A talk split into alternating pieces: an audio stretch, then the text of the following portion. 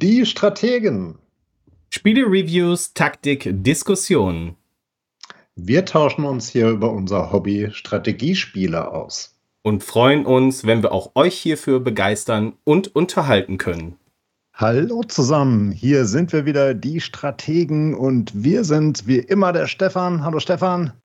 Einen wunderschönen guten Abend. Und heute mit einem ganz besonderen Gast, dem Daniel, Daniel Dumont, ein Urgestein der deutschen Gaming-Industrie. Herzlich willkommen. Hallo. Daniel, willst du uns vielleicht mal ganz kurz zum Einstieg erzählen, beziehungsweise den Zuhörern, wer du bist, was du so gemacht hast und ja. warum du hier bist heute? Ja, also ich bin, äh, mein Name ist Daniel Dumont, ich bin äh, Creative Director bei Gaming Minds. Wir gehören zur Calypso Media Gruppe und ähm, zuletzt haben wir Relve Empire 2 gemacht, weswegen ich jetzt auch hier bin. Und davor habe ich halt schon so, über 20 Jahre halt historische Wirtschaftssimulationen entwickelt. Ich habe übrigens gerade Mist erzählt, ne? Ich habe gerade gesagt, schönen guten Abend, aber es kann ja sein, dass ihr das gar nicht abends hört, sondern tagsüber äh, oder äh, mittags. Also ja, äh, ich sage einfach noch, noch mal Moin in die Runde. Ähm, ja, schön, dass du da bist, Daniel. Ähm, das ist auf jeden Fall eine Vita, die ja eigentlich so ein Perfect Match ist am deutschen Gaming-Markt, oder? Also das ist ja, ich äh, habe mir sagen lassen, ein sehr beliebtes äh, Genre hier äh, zu unseren Landen, oder? Ja, so fing das damals auch an, genau. Das waren die typischen, ähm, sage ich mal, die typischen deutschen Strategiespiele halt. Das war sozusagen auch der mein Einstieg äh, mit Patricia 2 in die ähm, in die Entwicklung von Computerspielen. Cool. Wovon hat es dich inspiriert oder was war dein Einstieg? Das war ja wahrscheinlich nicht dein Einstieg in die Strategiewelt, sondern der mm. Einstieg in die Entwicklungswelt, oder? Ja, genau. Also es, wir waren, also damals war ich bei, äh, war ich bei Ascaron und wir waren halt am überlegen, was wir als nächstes machen. Und ähm, Patricia 1 war da schon eine Weile her und dann kam halt einfach die Idee, wollen wir das nicht machen? Und da hatte ich halt ähm, Lust, das als richtige Simulation halt zu machen. Und ähm, das war dann halt, ähm, das war dann halt äh, mein Einstieg, ein so ein, ja, ein dynamisches Wirtschaftssystem halt aufzubauen.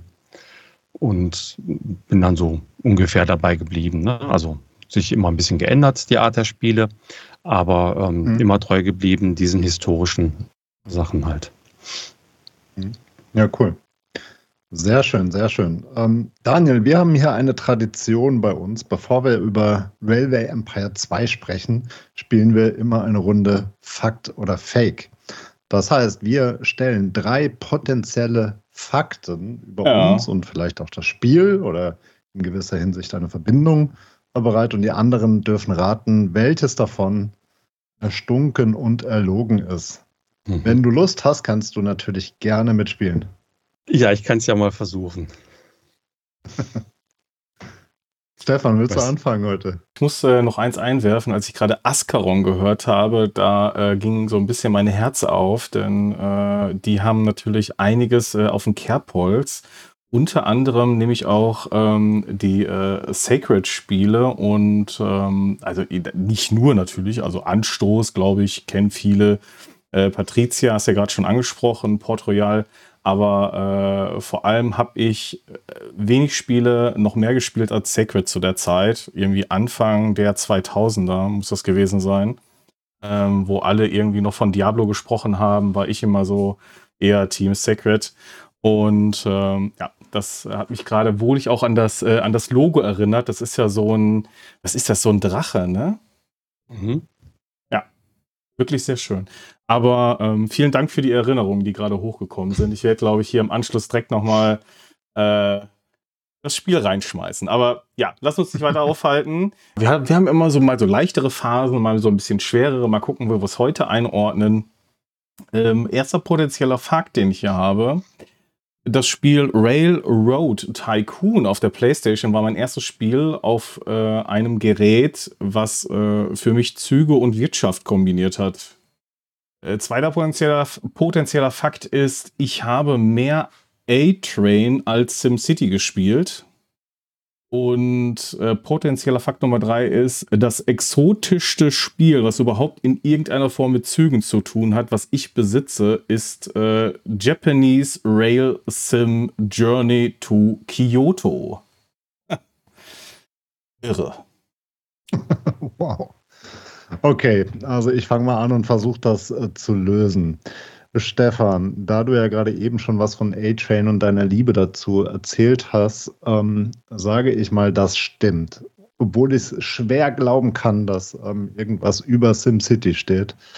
Ähm, ich glaube, das stimmt. Und der dritte Punkt, der ist wieder so spezifisch wie auch das Spiel. Ähm, das muss man dir ja schon fast glauben, weil das kann man sich kaum ausdenken. Insofern glaube ich, das erste, was du gesagt hast, dass Railroad Tycoon das erste Spiel auf der PlayStation 1 gewesen sein soll, was du mit Zügen und was in Verbindung gespielt hast? Was ich auf, einer, auf einem Gerät, äh, was Züge und Wirtschaft kombiniert hat, das war das erste Spiel, was ich in der Form dazu gespielt habe. Das sage ich, das ist der Fake. Die PlayStation 1 ist dazu noch zu jung. Ich glaube, du hast vorher schon irgendwo auf dem Amiga oder C64 oder sowas mit, was mit Zügen gespielt. Da ja gerade meine Kamera abgestürzt ist, kannst du ja Gott sei Dank nicht mein, mein Gesicht sehen. Denn ähm, folgendes ist eigentlich wahr. Also die Nummer zwei ist, stimmt. Ähm, aber das macht's jetzt. Äh, SimCity ist das bessere Spiel oder die bessere Reihe am Ende für mich. Ähm, aber ich, äh, Railroad Tycoon war tatsächlich das erste Spiel, was für mich beides kombiniert hat und was ich dann auf der PlayStation auch gespielt habe. Aber das Japanese Rail Sim, du kannst mal in den PlayStation Store gehen, das gibt es dort und das lacht mich ständig an, wenn das mal im Sale ist. Aber eigentlich sitzt du da nur in dieser, in dieser Bahn und fährst diese also wunderschön gestaltete Strecke ab. Ich glaube, die spielen sogar im Hintergrund so ein Video ab, wo du einfach diese Strecke dann lang fährst und du hast dann diese Bedienpult, alles wirklich sehr liebevoll gestaltet. Ne? Das für ein paar Euro denke ich mir immer wieder, boah, das kannst du dir eigentlich mal geben, weil das so schön ist und wirklich so toll aussieht. Und dann irgendwie bin ich noch nicht auf den Kaufen-Button geraten. Also es wird irgendwann mal passieren, aber äh, bisher ist es das noch nicht. Deswegen, ich besitze also es noch nicht. ihr seht uns ja nicht. Äh, Ihr seht uns ja nicht da draußen, aber der Daniel nickt eifrig. Das heißt, er kennt das Spiel und stimmt dir bedingungslos zu, Stefan. St äh, Daniel, hast du schon gespielt? Das ist ein gutes Spiel? Jetzt A-Train meinst du? Ähm, nee, dieses Japanese, wie hieß das weiter? Japanese. Nein, das habe ich noch nicht gespielt, nein. mir kam, also ich hätte jetzt, mir kam das jetzt komisch vor. Ich habe da noch nicht mal von gehört. so. Ja, ist Aber, natürlich ähm, echt exotisch, das stimmt. Ja, die ähm, ähm, Japaner sind auf jeden Fall auch Eisenbahn verrückt. Total. Und ähm, ich könnt, könnte mir vorstellen, dass es einige Spiele gab, die halt einfach bei uns auf dem Markt gar nicht angekommen sind. Also von daher kein Wunder, dass ich da noch nicht von gehört habe. Sehr schön. Aber okay. Man, man, sagt der japanischen Kultur ja auch hin und wieder nach, dass die ähm, doch vieles gemein hat mit der deutschen Kultur. Wie ist das dann im, im Videospielebereich? Hast du da Erfahrung, Daniel? Ist da auch so?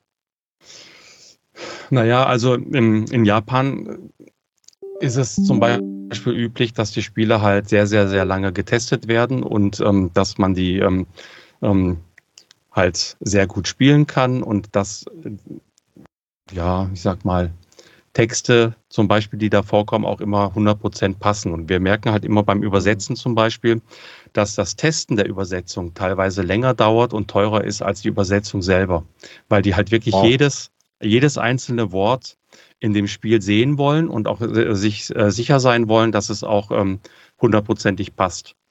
Und ähm, deshalb wow. ähm, prüfen die wirklich, die haben wie so eine Art Strichliste und schauen wirklich, dass jeder, jeder Text, den sie übersetzt haben, auch ähm, wirklich vorkommt und wo er vorkommt. Das wird Was? immer genau gecheckt. Und das kenne ja, ich jetzt von keinem anderen äh, Land. Ja, krass. Also auf manch einer Plattform ähm, will man sowas ja eigentlich auch mal sehen, ne? dass Spiele ein bisschen mehr getestet werden. Weil ich habe doch schon auf, auf der einen oder anderen Plattform auch ziemlich viele mhm. ähm, ja, verbackte Spiele erlebt. Aber na gut. Ähm, ja gut, dann mache ich mal weiter. Fakt oder Fake? Ähm, potenzieller Fakt Nummer eins. Während ich Railway Empire 1 gute 50 Stunden gespielt habe und es auch auf jeden Fall noch weitergespielt hätte, ähm, wenn mir da nicht was anderes aufgekommen wäre, habe ich mich auf Railway Empire 2 wirklich heiß und innig gefreut, konnte aber bisher tatsächlich noch nicht mal ganze fünf Stunden rein investieren. Und damit wäre das der zweite Titel, den wir in dem Podcast besprechen, den ich nicht so lange gespielt habe, wie ich es mir eigentlich vorgenommen habe, um einen Titel zu besprechen. Wow. Potenzieller Fakt Nummer zwei. Bei Railway Empire 2 fand ich unter anderem am schönsten, also dass das ähm, ähm, Spiele-Feature oder die ähm, Game-Mechanik, am schönsten, dass man in gewisser Hinsicht auch Städte bauen kann. Also, dass man verschiedene Gebäude mhm. an den Bahnhof ranbauen kann und so die Stadt auch aktiv erweitern kann. Hast du jetzt gesagt, einer der schönsten Aspekte oder der schönste? Man muss beim Dominik nämlich aufpassen, der, der, der wählt seine Worte nämlich sehr bewusst. Ähm, ich glaube, ich habe gesagt, einer der schönsten, aber ich, ich, ich korrigiere und ja. sage ähm, mit der schönste. Das ist dann Macht's nicht besser. okay. Okay, äh, potenzieller Fakt Nummer drei. Ich kenne Daniel schon seit einigen Jahren, da wir ja zusammen auch bei Games NRW aktiv sind. Und bei Games NRW bin ich eingestiegen nicht nur aus ähm, Interesse und weil ich auch ähm, die Initiative für sehr gelungen und ähm, sehr unterstützenswert finde, sondern auch damals, als ich ähm, Magenta Gaming verantwortet habe, um einen besseren Draht in die Branche zu bekommen. Und da ist das mir gelungen, weil Railway Empire 2 ja zu dieser Zeit auch schon entwickelt wurde. Das wird der Daniel vielleicht noch nicht mal wissen. Über Calypso mehr oder weniger bewirkt habe, dass in Railway Empire 2 überhaupt erst ein Multiplayer eingebaut wird, weil wir das als exklusives Plattform-Feature auf Magenta Gaming bringen wollten. Wow, Boah, ich liebe das. Stefan aber erst anfangen mit Raten, weil der Daniel könnte es wissen. Ich liebe das ja, wie du immer mal wieder so dann äh, Sachen droppst über Magenta Gaming, die dann so nach und nach noch ans Licht kommen. Interessant. Also, ich sag's mal zu Nummer drei, ne? Ich finde das so schön und ich wünsche mir sehr, dass das stimmt. Das äh, nehme ich, egal ob es jetzt stimmt oder nicht, ich nehme das als, äh, als, als wahr an. Das, das, das muss ein Fakt sein. Ich wünsche mir das zumindest sehr. Ähm, was war das erste nochmal? Ja, E1 hat er nur fünf, hat er 50 ah. Stunden gespielt und den ja, zweiten Teil genau. nur 5. Boah, nee, ich habe dich jetzt Boah, ich habe dich öfter Railway Empire 2 spielen sehen. Ich habe aber leider nicht mitgezählt, wie oft. Aber du hast es oft gespielt. War das mehr als fünf Stunden? Ja. Oh, Dominik. Ich, ich glaube, also ich sag mal, also Punkt 3 ist wahr, aber der erste stimmt nicht. Du hast es mehr als fünf Stunden gespielt. Ein, zwei und drei sind richtig. Okay. Daniel, was sagst du? Ja, also das mit dem Multiplayer-Modus, das weiß ich jetzt nicht so richtig. Vielleicht hat man das hier nur so verkauft. ähm, denn soweit ich weiß, äh, war das eigentlich schon von Anfang an geplant, ähm, dass man Städte bauen kann. Klar, das weiß ich ja. Ähm, das ist auch, es ist auch ein, kann schon sein, dass du das als eines der schönsten Feature findest. Und dass du jetzt zwei nur fünf Stunden gespielt hast, hm, kann ich mir jetzt aber auch nicht vorstellen. Ähm, ja, ich würde auch sagen, du hast es mehr gespielt als fünf Stunden. Also eins ist der Fake. Okay, Daniel, dann müsste ja Punkt 3 stimmen. Und ähm, ich sage mal, er könnte ja auch stimmen, weil vielleicht habt ihr äh, zwei schon geplant und ich war trotzdem schon im Austausch mit Calypso, weil er ist ja wirklich schon ein paar Jahre her jetzt. Könnte ähm, sein, ja. Deswegen rolle ich das Ganze mal von hinten auf. Ähm, ich finde wirklich eins der schönsten Features. Also ah. ich weiß nicht, ob das jetzt weiterhin gewesen wäre, wenn ich das jetzt wirklich ausgiebig gespielt habe, aber das hat mich am charmantesten getroffen, dass man hier die Städte weiter ausbauen kann. Und ich, das hat mich direkt positiv überrascht und deswegen ist Nummer zwei schon mal richtig. Wie man da vielleicht aber auch raushören konnte, Ähm, ich habe es leider wirklich noch nicht ausgiebig gespielt und das liegt nicht daran, dass mir das Spiel nicht gefällt. Ganz im Gegenteil. Aber ich habe einfach keine Zeit gehabt und ich habe immer wieder im Hinterkopf gehabt, Daniel, weil wir uns ja schon ähm, seit einigen Monaten dazu verabredet hatten, ähm, das Spiel hier mal zu besprechen. Menschskinder, jetzt musst du aber wirklich mal ran. Aber wie das immer so ist mit der Zeit und ähm, so, ähm, ja, tatsächlich, ich habe Railway Empire 2 noch nicht wirklich über fünf Stunden gespielt. Aber trotzdem, glaube ich, traue ich es mir zu, hier ganz gut äh, darüber zu sprechen. Und deswegen haben wir aber auch dich dabei, Daniel. Du naja. kannst ja umso besser darüber berichten.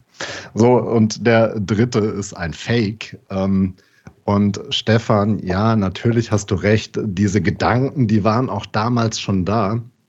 Und ähm, wir haben das tatsächlich dann auch in, in solchen Initiativen bei kleineren Titeln durchaus ausprobiert und ich halte Calypso auch oder würde sie zumindest nicht so einschätzen, dass sie äh, mir da was vorgemacht hätten, wenn wir darüber gesprochen hätten. Es war aber nie so. Weil okay. da war uns Calypso direkt von Anfang an zu teuer, um sowas überhaupt auch nur zu versuchen. okay.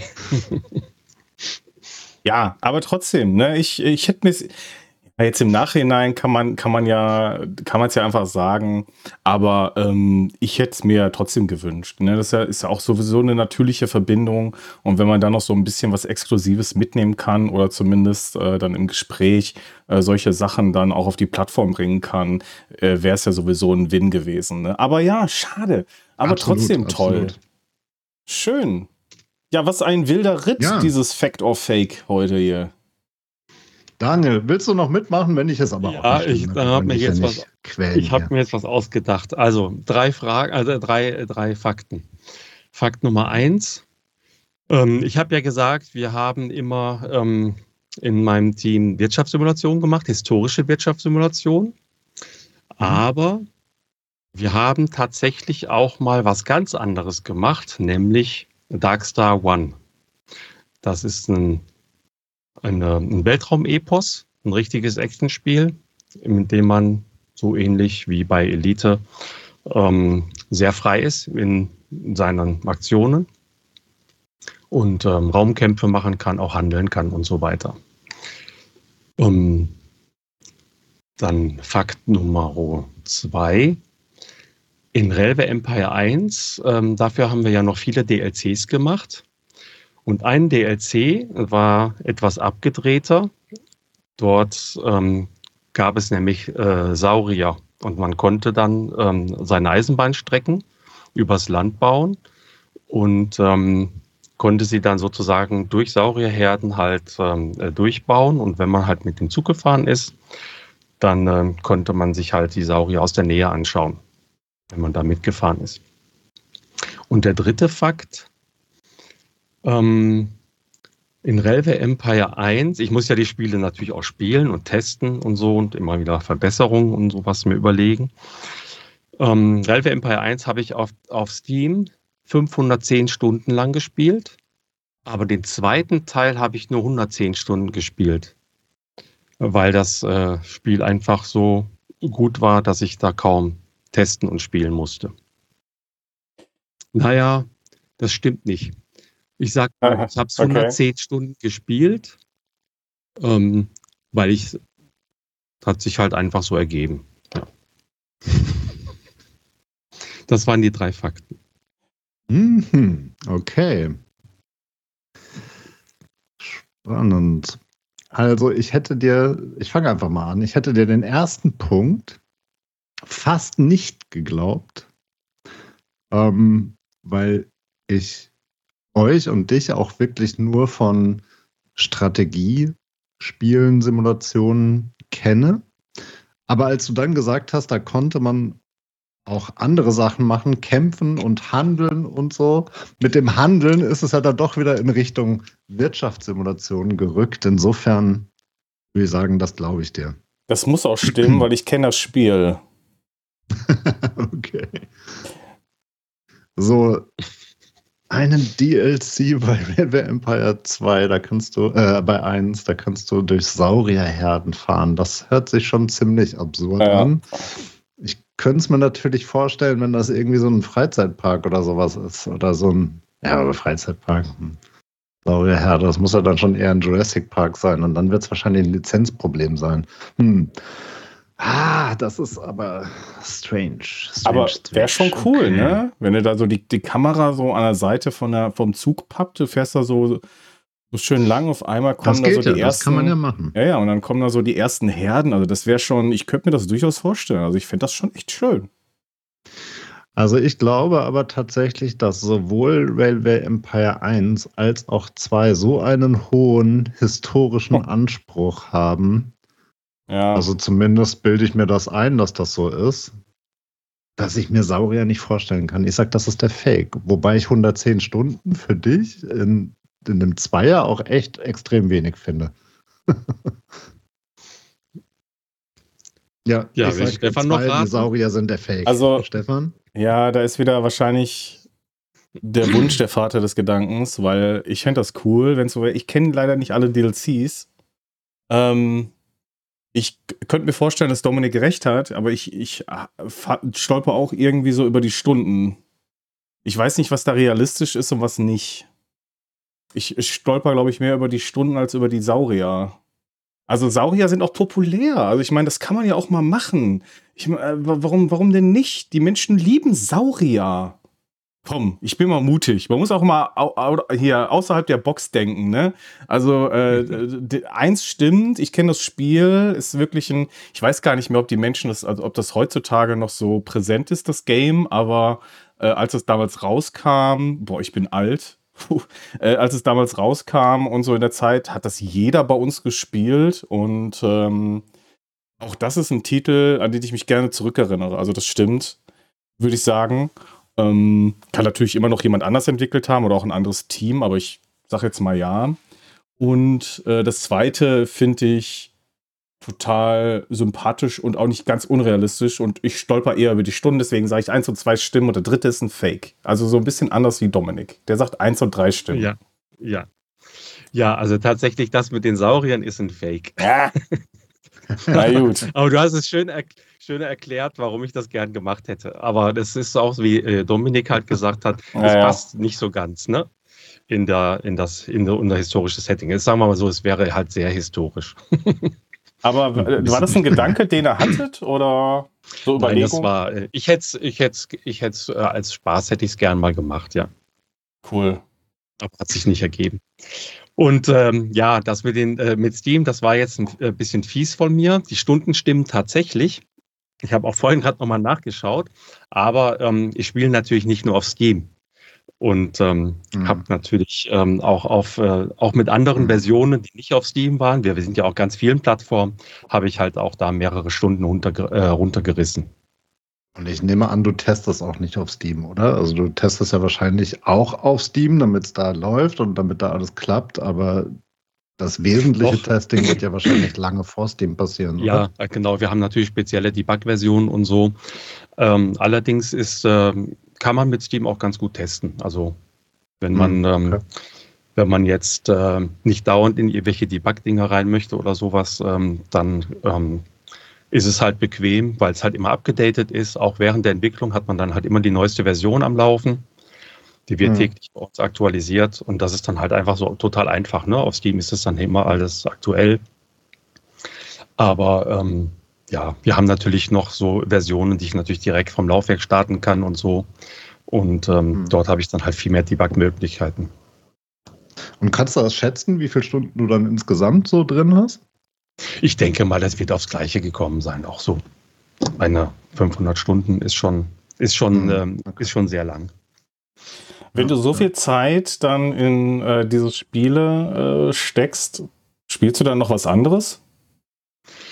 Naja, ich mache also diese 500 Stunden, die kommen ja hauptsächlich in der, in der Arbeitszeit zusammen. Das heißt, ähm, ich mache dann auf jeden Fall was anderes. Das äh, muss ich auch. Man muss da ja mal von wegkommen und auch mal neue Gedanken äh, bekommen und äh, auch ein bisschen Abstand gewinnen natürlich. Mhm. Ja. Ja, schön. Also, wie ihr gehört habt, wir reden über Railway Empire 2, das im Mai 2023 für alle Plattformen erschienen ist und bisher das ähm, konnte ich lesen, eine Metakritik von 75 Punkten nur ähm, erreicht hat. Ich sage deswegen nur, weil ich das überraschend finde tatsächlich. Und ein User-Score von 6,9. Und ähm, so im Verlauf der Sendung würde ich gerne erörtern wollen, ob diese Kritiken, die ich da lesen könnte, ob wir die auch so teilen. Also Daniel, ich meine, du wirst da wahrscheinlich ähm, gegensprechen können, aber die Frage ist tatsächlich, ist an den Kritiken was dran? Ob es weniger Fortsetzung ist, als es sein sollte, ähm, beziehungsweise zwischen Fortsetzung und DLC steckt. Das sind so die, die Vorwürfe, die sich so ähm, aus meiner Recherche am stärksten rauskristallisieren ließen. Und mhm. ähm, grundsätzlich, aber bevor wir damit äh, starten, vielleicht mal direkt ähm, eine Frage. Ich habe nämlich auch gelesen, dass es eine Bundesförderung gab für das Spiel. Und ja. ich kenne von anderen großen Spielen, kenne ich das, dass beispielsweise die Förderung dazu verwendet wurde, das Spiel auch auf Konsole zu portieren. Deswegen, erste Frage, die ich hätte, wäre, war das für euch ein No-Brainer, direkt auf Konsole rauszugehen oder habt ihr auch die Förderung dazu verwendet, um mal zu gucken, ob das funktioniert? Nee, geplant, dass wir auf allen Plattformen rauskommen. Das machen wir eigentlich auch immer so. Und ähm, die Förderung ist ja für das gesamte Projekt. Das heißt, natürlich wurde dann auch Fördergeld für die Konsolenportierung ähm, verwendet. Das mhm. ist klar. Das war jetzt aber nicht, äh, war jetzt aber nicht als Test oder so gedacht. Wir haben davor ja ähm, Railway Empire 1 und äh, Port Royal 4 gemacht und die sind ja auch auf mhm. Konsole mhm. erschienen. Mhm. Und da hatten wir die große Bundesförderung ja noch nicht. Mhm. Ja, cool. Und äh, Konsole rentiert sich auch für euch, sodass ihr da ähm, weiter auf jeden Fall das auch so macht. Oder? Auf jeden Fall, ja. Ähm, wir, machen das bei, äh, wir machen das bei uns im Team auch immer so, dass wir, ähm, also PC ist schon die Lead-Plattform, aber wir machen es immer so, dass wir alle, alle, alle Plattformen gleichzeitig entwickeln. Ähm, weil das dann halt einfach am effizientesten ist. Mhm. Ja, Aber der Stand der Version ist auch gleich oder? Ähm, ja, das ist okay. ganz wichtig. Ja, also ähm, man kann ja in Steam auch äh, mit dem Patch spielen. Man kann ja auch, äh, ne, wenn man jetzt Steam spielt, kann man das ja auch vom Fernseher machen oder so. Und ähm, deswegen achten wir darauf, dass sich halt nur das Interface ändert, aber dass man die gleichen Sachen halt machen kann. Nur ja, halt das eine mal mit Maus mhm. und ne? Ist mir auch sehr positiv aufgefallen, dass ihr eine ja. Steam Deck-Verifizierung äh, mitgebracht habt und äh, entsprechend genau. natürlich auch äh, direkt die äh, Kompatibilität mit äh, Controllern, weil ich tendiere auch dazu äh, eher aufs Couch Gaming und das ist natürlich dann immer von Vorteil, wenn man zumindest die Wahl hat und auf Steam, ich weiß gar nicht, ob das bei Konsole auch der Fall ist, ähm, gibt es auch direkt noch einen Soundtrack und Official Guides mit dabei. Das sind PDFs. Äh, ich glaube, in der Form gibt es das auf Konsole nicht. Soundtrack äh, bin ich mir jetzt gerade nicht sicher, ob es den auch auf Konsole gibt. Den könnte man ja, glaube ich, mitliefern. Äh, wie wie sieht es denn mit äh, Journey to the East aus? Wird das dann äh, zeitgleich auch auf Konsole erscheinen? Ja, alle, alle DLCs äh, scheinen grundsätzlich immer, überall gleichzeitig. Es sei denn, es würde jetzt irgendwas Unerwartetes passieren. Aber Cool. Normalfall schon. Das, das finde ich wirklich mal eine lobenswerte äh, Total. Geschichte, weil das vermisse ich wirklich bei vielen anderen Spielen, die mittlerweile auch zeitgleich releasen und trotzdem hinken die DLCs da sehr stark teilweise nach. Mhm. Ja, cool. Willst du was direkt dazu sagen, wann das dann rauskommt? Weil ich glaube, zumindest konnte ich das noch nicht lesen, dass das schon. Ähm, nee, Journey to the East soll ist. aber jetzt noch im Februar kommen. Ach, cool. Schön. Sehr gut. Aber ja, willst du uns einfach mal. Hm? Willst du uns einfach vielleicht mal ein bisschen was äh, zum Spiel erzählen und ähm, auch vielleicht zu der Motivation, den Zweier äh, zu machen, beziehungsweise die Unterschiede zum Einser irgendwie so ein bisschen herausarbeiten? Ähm, ja, also jetzt grundsätzlich, ähm, Railway Empire ist halt, Railway Empire 2 ist ja eine historische Wirtschaftssimulation, bei der es darum geht, im goldenen Zeitalter der Dampflok Streckennetze zu errichten und mhm. ähm, damit halt ein Eisenbahnimperium aufzubauen. Das ist so im ersten Teil auch so. Der Zeitraum von also 1830 bis 1930, also das goldene Zeitalter der Dampflok, ist auch in beiden so. Und ähm, Sowohl Nordamerika als auch Europa sind im Spiel enthalten. In Railway Empire 2, in Railway Empire 1 gab es das auch im Verlauf mit, mit äh, Einzel-DLCs. Da waren das dann aber immer so kleinere Regionen. Und äh, als wir Railway Empire 1 gemacht haben, das war ja unser erstes, sag ich mal, Eisenbahnspiel. Die Karten waren jetzt äh, von der, ja, die Hardware hat es nicht erlaubt, dass die Karten so riesengroß mhm. waren, wie sie jetzt in Railway Empire mhm. 2 waren. Aber ähm, die Leute wollten natürlich zum Beispiel, wenn wir jetzt eine Region in Nordamerika hatten und eine andere Region in einem anderen Spiel, dann wollten die natürlich ähm, ganz Nordamerika spielen oder ganz Europa, alles mhm. auf einmal. Und das war halt im ersten Teil ähm, nur eingeschränkt möglich, weil die Karten, also wir konnten das zwar machen, aber die Karten waren halt von der Auflösung her eben trotzdem kleiner. Und mhm. da war dann halt die Idee, äh, in Railway Empire 2 ähm, noch, noch größere Karten zu machen und noch zu erlauben, dass alle Regionen gleichzeitig halt in einem Spiel halt gespielt werden können. Dass man halt wirklich ganz mhm. Europa oder ganz Nordamerika mit derselben Detailstufe halt hat, ähm, wie man das halt äh, bei Railway Empire 1 in den, mit den kleinen Karten halt hatte. Also mit, mhm. mit höherer Und das funktioniert auch verblüffend gut. Das, das ist mir auch direkt positiv aufgestoßen oder aufgekommen. Ich habe das Spiel auf PlayStation 5 gespielt und ähm, das Zoomen aus der Karte raus und in die Karte rein, das läuft enorm flüssig und ruckelfrei und smooth äh, und so, dass man das auch mit dem Controller präzise steuern kann. Und ähm, man kann ja wirklich von der ganz groben Weltkarte, sage ich mal, bis hin zum einzelnen Dorfbewohner dann zoomen. Ne? Und das in, in einem Zug. Das ist echt schön gemacht, schön gelöst. Ja, genau. Also es ist ja wichtig bei einem Strategiespiel, dass man halt weit rauszoomen kann, damit man eine Übersicht hat. Man kann ja die Streckennetze mhm. ja auch äh, gut erkennen. Und wenn man rauszoomt, kommen ja noch zusätzliche Elemente, also werden ja zusätzliche Interface-Elemente angezeigt auf der 3D-Karte, damit man mhm. ähm, die, die Strecken halt gut erkennen kann und damit die sich vom, von dem Hintergrund abheben, damit man sieht, wo die Loks fahren und so weiter. Und damit man auch, ähm, damit man auch zum Beispiel ähm, Probleme halt ähm, sehen kann. Ne? Also welcher Zug jetzt oder welche Stadt jetzt zum Beispiel Probleme hat.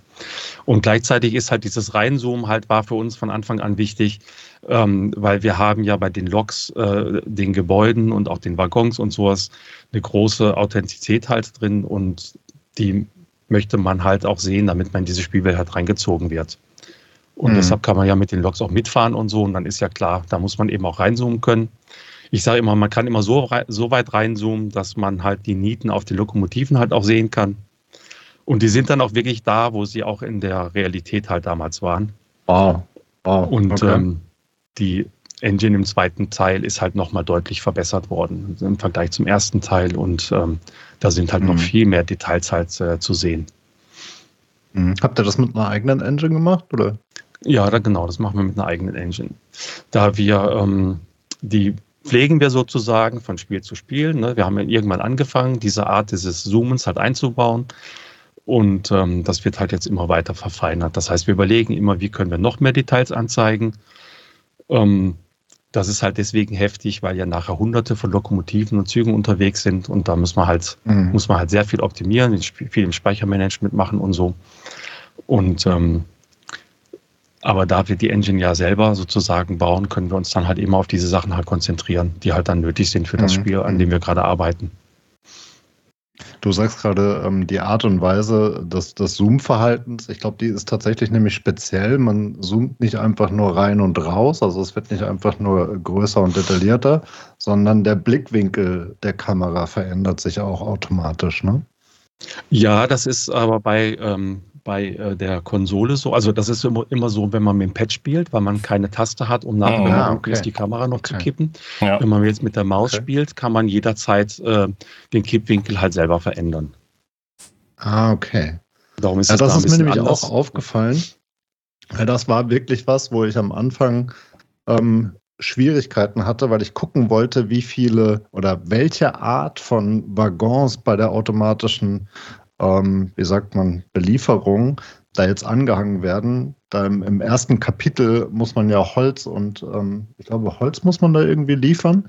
Und genau. ich hatte einen Bahnhof, der hat mir aber immer nur Schweinewaggons oder, oder Rinderwaggons oder so ähm, angefügt. Und da wollte ich mal reinzoomen, um zu gucken, was das ist. Und dann hatte ich aber immer Bäume vor der Nase und habe dann mhm. irgendwie versucht, so den Blickwinkel äh, zu treffen. Und da ist mir nämlich aufgefallen, dass das mit dem äh, Gamepad gar nicht direkt geht, dass man das so kippt. Ne? Mhm, genau, also da fehlt uns einfach ein Button auf dem, auf dem Gamepad. Das Spiel ist halt da. Man kann halt sehr viel machen und ähm, entsprechend brauchen wir halt die ganzen Tasten äh, des Gamepads und ähm, darum wurde das sozusagen ja, mhm. da optimiert.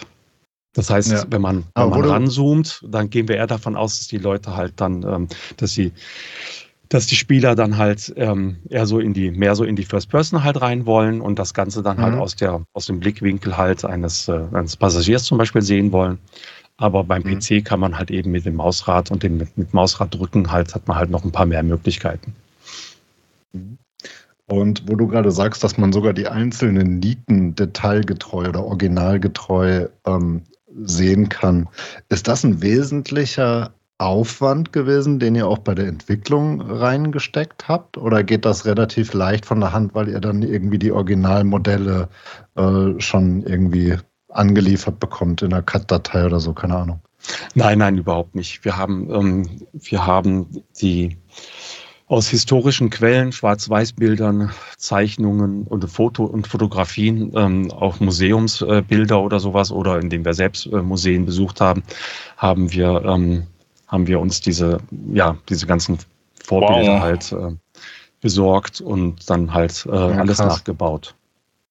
Krass. Also das heißt, ihr geht auch wirklich selbst in Museen, um da Details zu recherchieren und euch da in die, in die Lage des Spiels zu versetzen. Ja, also vereinzelt. Das meiste ist schon aus Büchern natürlich. Aber es gibt, äh, gibt halt ja, Gott sei Dank sehr viele Bücher ähm, darüber. Jetzt, äh, jetzt zum Beispiel aus, aus Amerika haben wir sehr viel bestellt. Ich weiß nicht, wie oft ich zum Zoll laufen musste, um die Bücher da in, in Empfang oh. zu nehmen. Und ähm, die sind da ja auch sehr eisenbahnverrückt. Da gibt es unglaublich viele Quellen und ähm, ansonsten gibt es halt, wir haben ja natürlich wollten wir ja auch die berühmtesten Lokomotiven im Spiel drin haben. Man nimmt ja nicht irgendwelche mhm. Nulpen, die direkt explodiert sind oder sowas nach der ersten Fahrt. Und, ähm, und je berühmter natürlich eine Lokomotive ist, desto mehr verschiedene Materialien und, und Fotos und so weiter lassen sich dann natürlich auch finden. Und dann ähm, mhm. geht es ja auch immer darum, dass die Größen halt stimmen. Das heißt, wie groß ist das Rad und so, wie groß sind die Fenster, die Türen. Und da sind zum Beispiel sowas wie Nieten, kann man ja gut abzählen. Ne? dann kann man sich immer schön, kann man sich immer schön die, äh, die Größe halt besser herleiten und so, wenn man sich an so Details halt hält. Mhm. Ja, krass. Ja, schön. Okay. Das heißt, man lebt ja eigentlich auch das Spiel während der Entwicklung. Also ich, ich stelle mir das so vor, wenn du im Urlaub bist und irgendwo Züge siehst, dann geht da direkt ja, ähm, das, die Spielentwicklung ähm, los. So schon so ein bisschen. Äh, das sind, sind mehrere Sachen. Also zum einen sind das natürlich die Lokomotiven selber und die Technik. Wir haben uns, wir haben, es gibt ja einen Forschungsbaum in, in, in Realm. Empire 2. Man muss ja die man mhm. muss ja die Technik auch weiterentwickeln. Ne? Wenn man 1830 anfängt, ist ja klar, dass man noch nicht alle Lokomotiven hat. Und dann kommen ja so Sachen wie, ähm, äh, dass die Bremsen natürlich immer besser wurden, dass die Federung an der Lokomotive immer besser wurde, dass die Achsen sich natürlich geändert haben. Ne? Und ähm, dann fragt man sich ja, warum war denn das so? Und, so und das will man ja wissen, denn wir wollen ja in dem Spiel dann ja auch Begründungen schreiben, ne, für die, warum wurde mhm. das jetzt erforscht und warum war das jetzt das Bessere? Und warum kann diese Loks jetzt Fracht besser transportieren als diese andere Loks? Und ähm, mhm.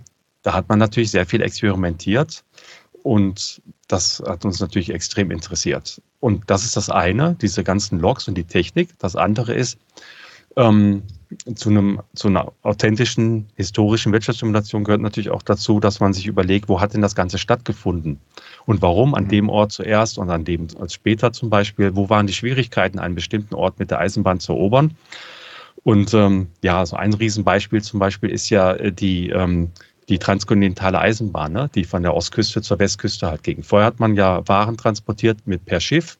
Man ist dann halt dann um äh, zum Teil zum Beispiel um Südamerika halt rumgefahren, um, ähm, um von New York zum Beispiel nach San Francisco zu kommen. Und ähm, die Eisenbahn sollte das ja ändern. Und dann musste natürlich überlegt werden, wie baut man jetzt die Eisenbahn und wo baut man die lang. Und das war halt sehr interessant dann zu sehen, ähm, warum man welche Strecken halt gewählt hat, was es da für Hintergründe gab. Und wenn man dann heute in der Realität halt schaut und guckt, wo ist, wo ist damals die Eisenbahn halt langgefahren, ist es halt sehr lustig, dass es da halt Städte gibt, die es nur deswegen gibt, weil eben die Eisenbahn dort mhm. lang gekommen ist. Ähm, mhm. Denver zum Beispiel war jetzt nichts Besonderes. Für die Eisenbahn war das aber total wichtig. Und als dann sich dort zwei Eisenbahnlinien gekreuzt haben, eine, äh, eine Nord-Süd, eine von äh, eine Ost-West, dann ähm, wurde das halt eine Stadt mit einem Wahnsinnsumschlag. Ne? Und ähm, war ja auch so das Tor in die Rocky Mountains. Das heißt, die Eisenbahnlinien zum Beispiel haben dort ähm, ähm, haben dort ihre äh, Baumaterialien zum Beispiel gebunkert und so. Mhm. Ne? Und ähm, weil es ist ja die Frage, warum ausgerechnet zum Beispiel ist Denver da so groß, ne? Oder diese mhm. ganzen Kleinstädte, die so wie so eine Perlenkette von Osten nach Westen halt oh. gehen, wo man dann sieht, ja, wurde gegründet, als die Eisenbahn durchkam. Klar, man hat dort Wasser gefunden, dann hat man dort halt eine Stadt aufgebaut und die Stadt ist dann halt bis heute geblieben.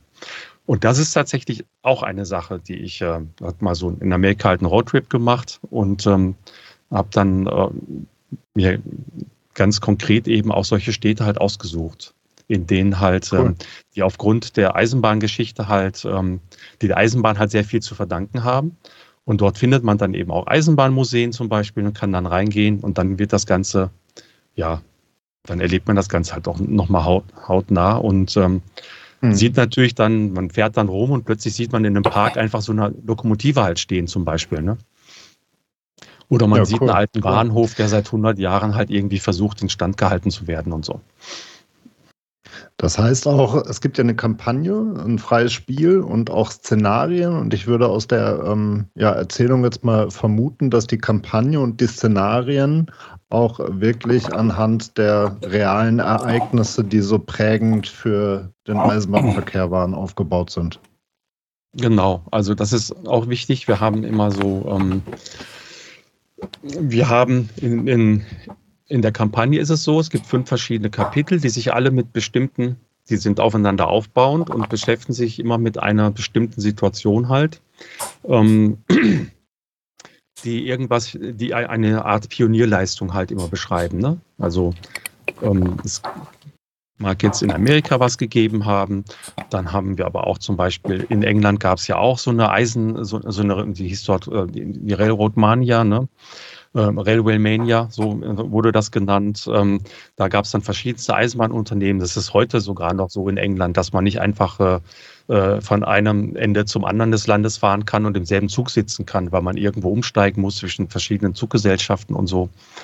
Und ähm, mhm. das sind so, da gibt es zum Beispiel einen Teil, einen Teil der Kampagne, der, der das thematisiert. Und ähm, dann gibt es den, äh, dann, dann gibt es in Amerika so, so bestimmte Teile, so Vorstoß nach Westen oder ähm, ein Teil mit der ähm, die Sunset Route, die zum Beispiel von Florida aus ähm, loskam, äh, ähm, äh, äh, losging. Ähm, und in solche, da haben wir uns immer einfach so spannende Situationen halt ausgesucht und haben mhm. da halt sozusagen eine Geschichte halt, unser, halt die Ziele halt für den Spieler halt äh, formuliert, dass, dass er halt auch immer diese, diese historischen Gegebenheiten dann nochmal halt erleben kann. Und ähm, ja, Szenarien hast du auch angesprochen, da ist es ähnlich. Auch bei den Szenarien geht es immer um eine ganz konkrete Situation. Mhm. Die ist tatsächlich auch so. Zum Beispiel die Überlandsroute, die wahrscheinlich dann angelehnt ist an das, was du gerade erzählt hast mit der Verbindung genau. der Ost- und äh, Westküste. Mhm. Genau. Ja, spannend, spannend. Ähm, Gibt es da ein Lieblingsszenario oder eins, was du irgendwie gar nicht sehen kannst, weil es irgendwie äh, zu hart in der Entwicklung war? Nö, das eigentlich nicht. Also die, ähm, es kann natürlich sein, dass das ein oder andere Szenario in der Entwicklung ähm, ähm, mehr, mehr oder weniger schwer war, aber das liegt dann so ein bisschen daran, dass während, während wir natürlich die Szenarien entwickeln, entwickelt sich ja auch das Spiel weiter. Und dann wird es natürlich immer mhm. runder und immer einfacher. Und dann, wenn man jetzt zum Beispiel ein Szenario macht und plötzlich ändert sich die ganze Map nochmal oder Teile der Map, dann kann natürlich sein, dass man das Szenario dann nochmal neu machen muss halt, oder beziehungsweise die Orte halt nochmal neu bestimmen muss oder so. Ähm, ich spiele immer ganz besonders gerne die Szenarien, die so in der Nähe der Rocky Mountains halt spielen, weil das einfach toll aussieht. Und, mhm. ähm, und in Europa auch genauso, ne? So, das äh, gibt es ein Szenario, ähm, das äh, in den Alpen spielt. Und das finde ich halt immer besonders schön, weil ähm, dann muss man halt äh, ja, Tunnel und Brücken bauen ist halt immer sehr teuer und das ist dann halt ähm, ja, spannender, da dann kostengünstig halt zu bauen. Das, man hat da halt sozusagen mehr, mehr Aufwände. Und wenn man dann halt mit der Kamera drunter geht und man sieht dann so seine Eisenbahn und im Hintergrund die Berge, dann finde ich das halt immer besonders schön. Ja, spannend. Ähm, wir haben freies Spiel angesprochen, Kampagne, Szenarien. Das sind, äh, glaube ich, Themen, die man nicht weiter erklären braucht. Die sind selbsterklärend und funktionieren hier auch selbsterklärend. Vielleicht, was äh, man noch dazu sagen kann, ist, dass die Story, ähm, du hast ja gerade auch viel darüber gesprochen, ähm, wie original oder realitätsnah das entwickelt ist oder aufgebaut ist. Und trotzdem finde ich zumindest, hält sich die Story auch gut im Hintergrund. Also man kann Details nachlesen. Ähm, sie werden einem so offenbart, dass sie nicht stören, aber sinnvoll sind. Und für Leute wie mich beispielsweise, die auf Story in Spielen gar nicht so sehr Wert legen, ähm, sind sie auch einfach schön ähm, beiseite zu legen. Aber es gibt noch einen, ähm, einen, einen Spielmodi, der nennt sich Modellbau. Vielleicht sagst du mal da, was es damit auf sich hat. Ja, der Modellbaumodus, also in allen diesen Szenarien hat man halt, ähm, hat man halt im Prinzip eine Zeit, die man einhalten muss, um bestimmte Aufgaben zu erfüllen. Und ähm, im mhm. Modellbaumodus kann man eben ohne Zeitdruck und ohne Geldnot halt einfach vor sich hin bauen. Man sucht sich einfach wie im freien Spiel die Region, die Größe der Karte, die Startstadt, ob jetzt Europa oder Amerika, sucht man sich halt einfach aus und kann dann einfach aus Herzenslust halt einfach, einfach bauen, bauen, bauen und dann ähm, von mir aus zum Beispiel die ganze Karte halt wirklich ähm, erobern. Und ähm, muss sich halt nicht um, äh, um finanzielle Sachen kümmern und hat auch keinen Zeitdruck. Das ah, okay. ist das Wichtigste daran. Darum nennen wir das Modellbaumodus, weil man einfach vor sich hin bauen kann. Okay. Also eigentlich auch so eine Art freies Spiel. Und im freien Spiel hast du dann aber schon auch den Druck irgendwo. Genau, also freies Spiel ist bei uns immer, das heißt kein Szenario, keine Kampagne, keine Story mhm. im Hintergrund, mhm. aber ähm, im freien Spiel gibt es optionale Aufgaben, die musst du nicht erfüllen, aber wenn du sie erfüllst, kriegst du halt so einen Punktestand am Schluss angezeigt und kannst dann halt eben versuchen, ähm, möglichst, äh, möglichst zügig die Aufgaben zu erfüllen, aber du kannst natürlich in allen Spielmodi sowieso so lange spielen, wie du möchtest. Du wirst jetzt nicht rausgeschmissen oder so. Und im freien Spiel hast du natürlich äh, immer das Geld im Auge, musst du natürlich immer das Geld im Auge behalten. Das heißt, du baust eine Strecke zwischen ähm, zum Beispiel äh, ein paar Landbetrieben und ein paar Städten, um erstmal die wichtigsten Waren zu transportieren und machst natürlich als erstes die Strecken, die am meisten Geld halt, ähm, äh, die, die am meisten Geld halt einbringen könnten oder sollten. Und ähm, mit dem Geld, was du dann dort verdienst, ähm, kannst du dann halt äh, weitere Strecken natürlich bauen. Und ähm, aber du hast halt, du kannst es halt so machen, wie du es halt möchtest und musst dich halt eben nicht um, um irgendwelche Aufgaben halt kümmern. Die schränken dich halt nicht sehr stark ein. Mhm. Okay, cool.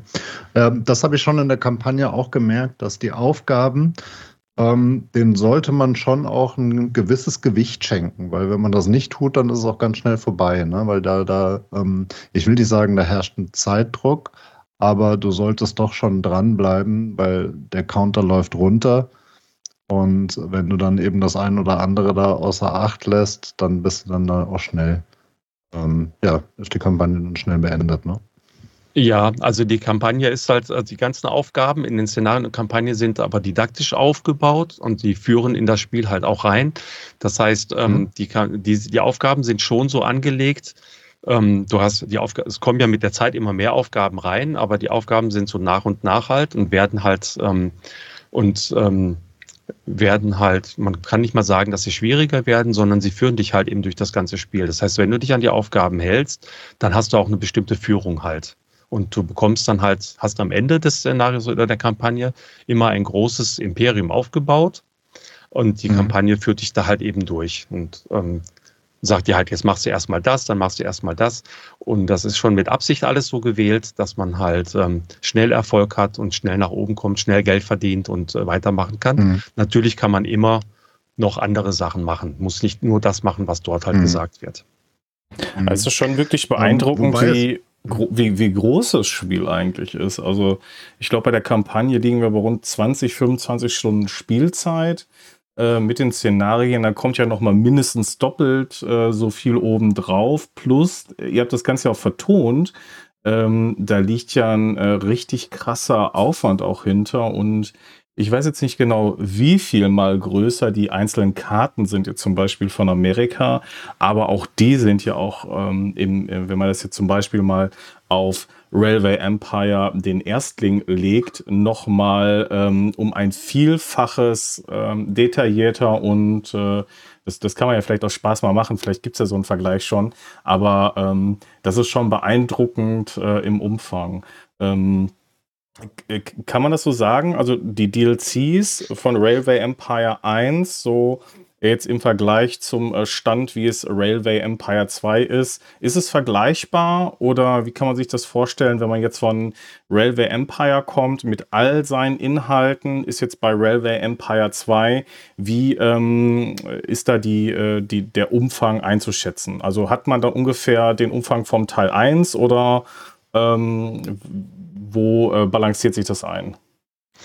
Ähm, nein, also Railway Empire 2 ist ähm, nochmal deutlich größer. Also, ähm, also wenn man jetzt Railway Empire 1 zum Beispiel nimmt und dann die DLCs, dann spielt ein DLC zum Beispiel in Kanada, einer spielt in Südamerika oder so, ne, oder Australien, dann ist es halt so, dass man, das sind dann immer einzelne Regionen halt, die dazukommen.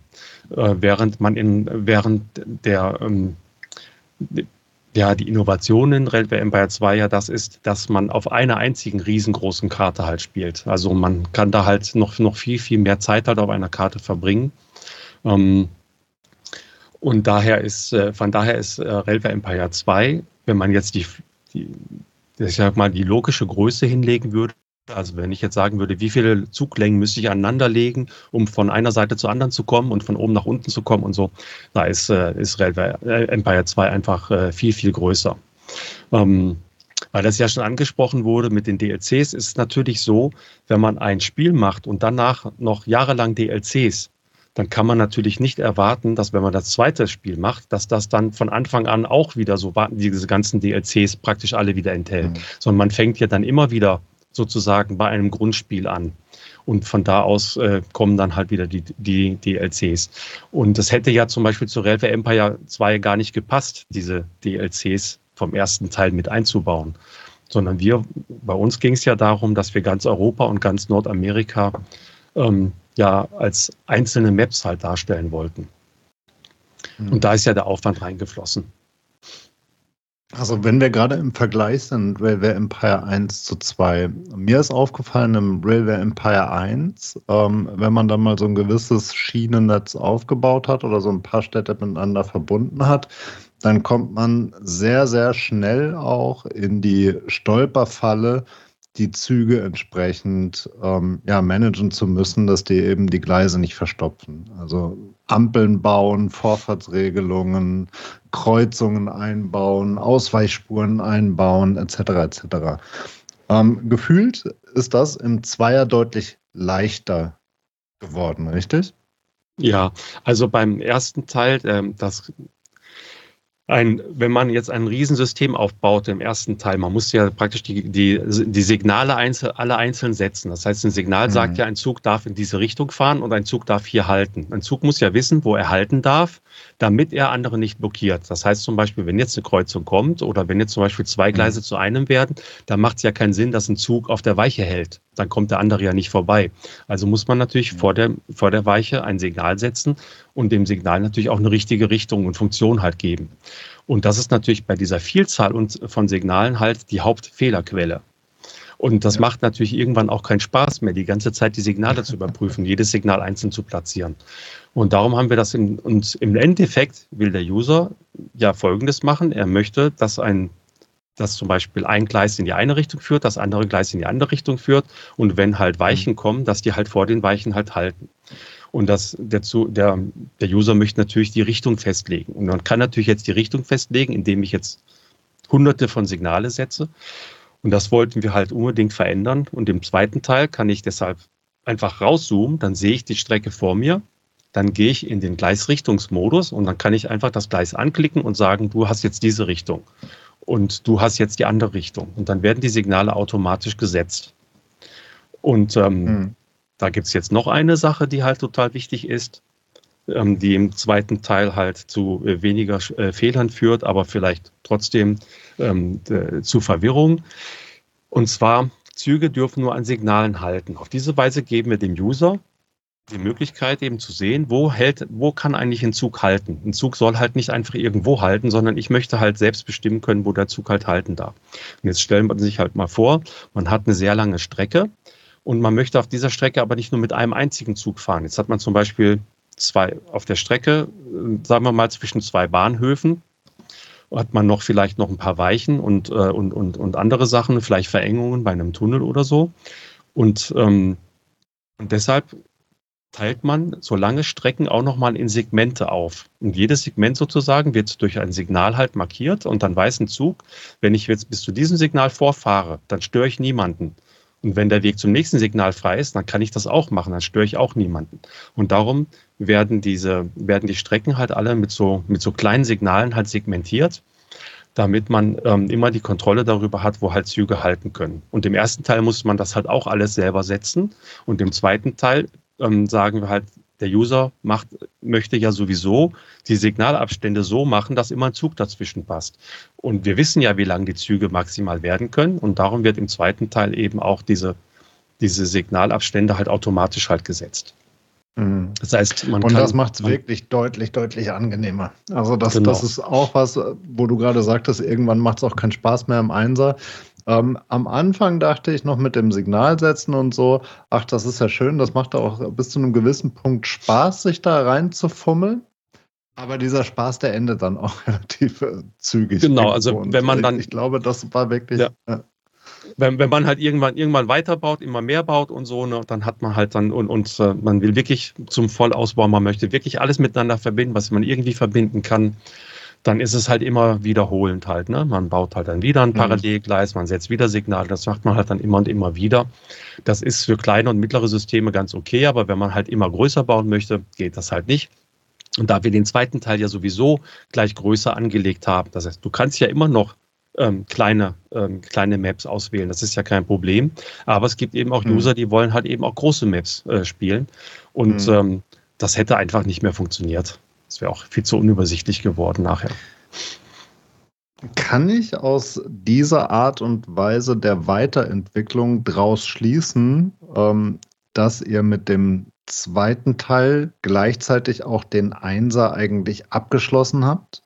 Also sprich, wenn jetzt jemand einsteigt in Railway Empire und beides noch nicht gespielt hat, kann man demjenigen dann empfehlen, den Einser auch noch zu spielen oder sollte man direkt auf den Zweier ähm, wechseln, weil das das größere, durchdachtere, ähm, bessere Spiel ist? Ja, würde ich eigentlich, ähm, ja, sag mal mal so, nicht durchdachter. Das kommt ja wieder drauf an. Wenn einer jetzt sagt, er möchte eh nur so kleinere Systeme aufbauen oder sowas, dann äh, ist der erste Teil auch super. Er ist absolut äh, top gebalanced und, äh, und, äh, und, mhm. und, und, bugfrei und so. Und es gibt ja auch viele Erweiterungen und so. Ähm, wenn man dann zum Beispiel sagt, man möchte in einer bestimmten Gegend oder so weiter spielen, ne? zum Beispiel, wenn man sagt Südamerika oder sowas, dann äh, könnte man ja mit dem einsamen DLC, ähm, geht das ja dann zum Beispiel. Ähm, beim mhm. zweiten Teil, ähm, aber grundsätzlich würde ich sagen, ist der zweite Teil ähm, einstiegsfreundlicher und von der, von der Bedienung einfacher. Vor allen Dingen, wenn man dann, man weiß es ja noch nicht, wenn man dann vielleicht doch Lust hat, einfach immer weiterzubauen, immer größer zu werden. Und der zweite hm. Teil sieht natürlich auch einfach besser aus. Ne? Es ist natürlich, ja. es sind ja, ja wieder viele Jahre, das sind ja viele Jahre dazwischen. Ne? Aber wo, wobei, also ja, das, auf den ersten Blick sieht das so aus. Ne? Sieht viel, viel schöner aus, viel detaillierter, Zoom äh, funktioniert grandios etc. Auf der anderen Seite, bei dem Punkt muss ich aber wirklich sagen, obwohl ich, äh, wenn ihr schon viele Folgen von uns gehört habt, der immer Freund guter Grafik bin, ähm, muss ich wirklich sagen, der Einser hat auch seinen Charme. Das ist ja, ja. Eine, eine, andere Optik irgendwie. Ne? Also ich würde mal sagen, genau. der Zweier ist original oder realitätsnäher. Und mhm. der Einser ist halt so ein bisschen, ja, wie soll man sagen, verspielter oder so, ne? Also es genau. hat ja aber durchaus ja. auch Charme. Also man kann nicht sagen, genau. dass es einfach nur eine konsequente Weiterentwicklung ist. Genau, also der erste Teil, ähm, der erste Teil ist, ähm, äh, hat schon auch seinen Realitätsgrad, auch jetzt was jetzt die 3D, äh, die 3D-Welt und so angeht, ist aber insgesamt verspielter, wie du gesagt hast, man könnte ja sagen, mhm. comichafter oder so. Und mhm, genau. ähm, der zweite Teil ist, äh, ist einfach, äh, ist einfach mehr so auf Realismus. Es sieht halt moderner aus, ne? Und, und ist, ähm, mhm. und ähm, und ist auch, ja, sieht, sieht echter, authentischer halt aus. Aber natürlich ähm, hat der erste Teil ähm, ähm, kann ja durchaus sein, dass jemand diesen Stil halt lieber mag. Mhm. Und was man auch beim, beim Zweier, finde ich, extrem schön sieht, ähm, wenn man zum Beispiel die Städte, die sind ja in der Regel, die meisten sind ja da schon. Ne? Und du hast ja gerade eben gesagt, manche siedeln sich dann auch erst an, wenn man da irgendwo einen Bahnhof hat. Aber nehmen wir mal eine Stadt, die schon gewachsen ist, die schon da ist und man setzt dann da einen Bahnhof rein. Dann kann man den ja bis auf einzelne Industriegebäude, die dann rot markiert sind, wo man nichts drüber bauen kann. Du kannst den Bahnhof ja einfach mehr oder weniger ohne Sinn und Verstand irgendwo reinpfeffern. Und die ganze Stadt entwickelt sich dann darum, aber das in einem Schlag. Das ist ja ein extremer Vorteil, sage ich mal, ne, für, fürs äh, mhm. äh, Bauen.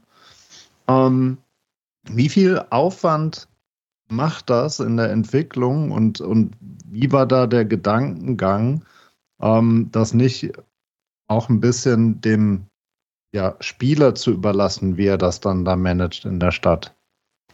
Also im zweiten Teil ist es so, also dass wir 130 Städte haben. Jetzt stell dir vor, du würdest jetzt in sehr vielen Städten halt bauen und du müsstest dich jetzt in jeder Stadt darum kümmern, ähm, mhm. wo jetzt genau die Gebäude entstehen. Das ist, äh, das kann man sich ja, das geht ja gar nicht mehr. Das kann man ja gar nicht, mhm. man, man soll ja Eisenbahn bauen und, ähm, das wäre dann ein anderes Spiel, ne? Das wäre dann ein anderes Spiel, genau. Und ähm, ja. im, im zweiten Teil wollten wir halt, dass der User maximale Freiheit hat beim Bauen seiner Eisenbahn. Das bedeutet, wenn es irgendwie geht, dann erlauben wir ihm das halt, dass er bauen kann, wo er möchte. Und die Stadt orientiert sich darum. Ähm, weil wir wollten natürlich die Stadt dann nicht, also nicht, wenn du jetzt zum Beispiel, du baust deinen Bahnhof auf drei Wohnhäuser, ne? dann müssen wir die Wohnhäuser halt woanders anzeigen, denn die Wohnhäuser symbolisieren ja die Größe der Stadt. Und deshalb ähm, veränderst du halt nur die Form der Stadt. Aber du kannst damit sehr viel machen. Also du hast ja mehrere Bahnhöfe vielleicht, die du bauen möchtest und du hast vielleicht noch mehrere ähm, Betriebe, die du, äh, Fabriken, die du in der Stadt bauen möchtest. Also musst du schon aufpassen, wo du was hinsetzt. Aber du musst dich halt um das drumherum halt nicht so kümmern. Also du musst jetzt nicht schauen, wo halt jetzt die Geschäfte und wo die und wo die ähm, äh, und wo die, ähm, wo die äh, Wohnhäuser halt hinkommen. Es gibt ja auch manche mhm. Städte, die, die sitzen an, an Flüssen zum Beispiel. Ne? Da werden ja auch noch dann mhm. Brücken gebaut automatisch und so. Und zum Aufwand, der Aufwand war echt krass. Das ist, was man da sieht, ist eine Städtebau-Engine. Das ist nicht einfach so, ja, das macht man eben, sondern wenn ihr ja in das Spiel reinschaut, dann sieht man ja, dass auf den Straßen ja dann auch Leute rumlaufen. Da fahren ja. Kutschen und später Autos. Und das für 130 mhm. Städte. Das heißt, egal in welche Stadt du reinfährst, überall laufen Leute rum. Und zoomst du raus, gehst woanders rein, dann siehst du, wie der Wagen halt weiterfährt. Und ähm, das war halt, ähm, das heißt, dass die Städte-Engine halt so zu machen, dass dort dann nachher auch Leute rumlaufen können und so, ne, und sich auf den Straßen bewegen und äh, dann auch ähm, sich gegenseitig ausweichen und, an den, und nicht vom Zug überfahren werden oder solche Sachen. Das war und dass die Städte, egal wie das Terrain ist und wie du den, ähm, es kann ja auch sein, dass das äh, bergauf geht oder so, da müssen ja trotzdem Wohnhäuser stehen, auch an diesen, an diesen Berghängen und so. Und immer dafür zu sorgen, mhm. dass egal was man macht und egal wo man baut, dass die Gebäude, die gebaut werden von der, vom Spiel, dass die einfach gut aussehen und dass sich nachher immer so eine Authent also eine Stadt, äh, dass man halt eine Stadt sieht, die sich halt gut anfühlt. Das war halt schon ein extremer Aufwand. War das äh, mhm. anspruchsvoll in Verbindung mit äh, den Konsolen umzusetzen?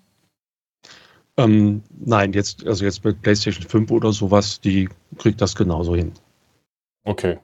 Das ist jetzt nur auf den älteren Plattformen oder sowas. Ja. Mhm. Muss man bei der Vierer Abstriche machen? Wie habt ihr das da dann gelöst? Also da geht das auch mit den, ähm, mit den Gebäuden, aber ähm, die, bei den ganz großen Karten gibt es dann halt, also die Städte werden dann zum Beispiel nicht mehr ganz so groß. Mhm. Weil man einfach, da können, gucken wir einfach dann, wie, wie sieht da die Performance aus und wann geht da, da das System halt in die Knie. Mhm. Ja, eine Besonderheit von dem Spiel ist ja, ähm, man spielt ja eine Person, die ist praktisch ein Unternehmer. Ne? Also das heißt, es gehört schon auch dazu, verarbeitende Industrie mit aufzubauen. Das ist ja schon auch äh, Teil des Spiels. Ne? Ähm, wie, wie ist da, ähm, ja, ich sag mal, auch da wieder die, die Entwicklung oder was habt ihr euch dabei äh, gedacht, in diese Richtung stärker den, den, nicht den Fokus, der liegt ja nicht drauf, aber auch in diese Richtung zu gehen? Ja, also es ist ja so, du bist als Spieler ein Transportunternehmer. Das heißt, du verdienst, egal was du machst, das meiste Geld durch Transportieren.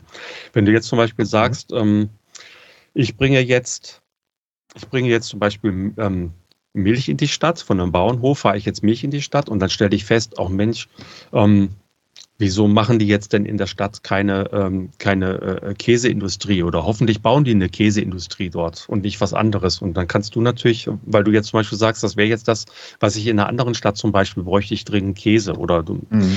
dann können und ähm, oder also, es wäre doch gut, wenn die hier Käse machen, weil ich doch die Milch jetzt hier gerade transportiere. Jetzt ist der Gedanke ganz mhm. einfach, ähm, den er je, jeder User haben wird. Ähm, mhm. Du bringst den Käse von äh, in, in die, äh, du bringst die Milch in die Stadt und du könntest natürlich noch viel mehr Milch in die Stadt bringen, wenn die Milch in der Stadt verarbeitet werden würde. Und dann könntest du dann zu Käse mhm. und dann könntest du den Käse ja von da auch wieder woanders hin transportieren. Und dann ist ja naheliegend, dass dann jeder irgendwie denkt, Mensch, ich habe hier Millionen auf dem Konto liegen, dann baue ich doch selber eine Käse. Eine, Käse, mhm. eine Käseindustrie halt auf, eine Milchprodukteindustrie. Und ähm, wenn mir der Bauernhof so langsam wächst, dann versuche ich, spreche ich mal die Familie an, ob sie mir den Bauernhof nicht verkaufen. Ne? Oder ich kann den auch bei einer, bei einer Auktion halt ersteigern. Und auf diese mhm. und dann einfach sagen, ich mache den noch größer. Und dann mache ich jetzt zu diesem Bauernhof, zu diesem Milchhof, mache ich jetzt sozusagen, von da bringe ich die Milch jetzt überall hin oder so. Und dann, ähm, mhm. Und immer wenn, wenn man, also man muss das nicht, man kann auch einfach nur, man kann einfach nur transportieren, aber man kann eben, wenn man an der, äh, im richtigen Moment halt zuschlägt bei einer Auktion oder wenn man sieht, okay, die Stadt erlaubt mhm. jetzt eine neue Industrie, dann warte ich nicht, bis die Stadt das selber baut, sondern ich setze da halt mhm. halt die Industrie rein, die mir einfach am besten in den Kram passt, kann man natürlich sein ganzes Transportunternehmen noch immer weiter optimieren. Mhm. Und, ähm, und da wird nach jeder kommt um das Spiel? Ja, bitte. Ja, sorry. Ähm, nee, sag ruhig. Ähm, habt ihr das gemacht, um das Spiel in diese Richtung zu erweitern, um da noch ein bisschen mehr ähm, Breite reinzukriegen? Habt ihr das gemacht, weil das, ich habe vorher rausgehört, dass ihr schon auch auf ähm, Kritik aus dem Einser gehört habt und äh, oder was heißt Kritik, Spielerwünsche gehört habt und die eingebaut ähm, habt. Ist das ein Punkt daher gewesen oder vielleicht auch ein Punkt, ähm, um es ein bisschen zugänglicher zu machen, so wie man es gerne spielen würde, um da eben dann auch ja. einfacher an Geld zu kommen? Ähm, ja, also zugänglicher wird es dadurch, glaube ich, nicht. Aber es gibt halt dem User die Möglichkeit, eine Sache zu beeinflussen, die er halt irgendwann gerne beeinflussen möchte. Und ähm, mhm. zum Beispiel ähm, dass man zum Beispiel Betriebe auch auf dem Land oder sowas bauen kann. Das haben wir im ersten Teil gesehen. Das wollen die, die User halt auch. Ne? Die, die, mhm. Das reicht ihnen halt nicht, wenn sie, wenn sie dann nur Fabriken oder so bauen können, sondern es gehört einfach dazu, dass sie dann irgendwann mit ihrem das Geld halt überall halt investieren können. Und es ist nicht unbedingt mhm. immer günstig, ähm, so eine Fabrik zu äh, bauen. Schon gar nicht, wenn ich zum Beispiel eine Fabrik kaufe und sie dann abreiße, um was einzus um, um dann dort was zu bauen, was ich eigentlich lieber möchte.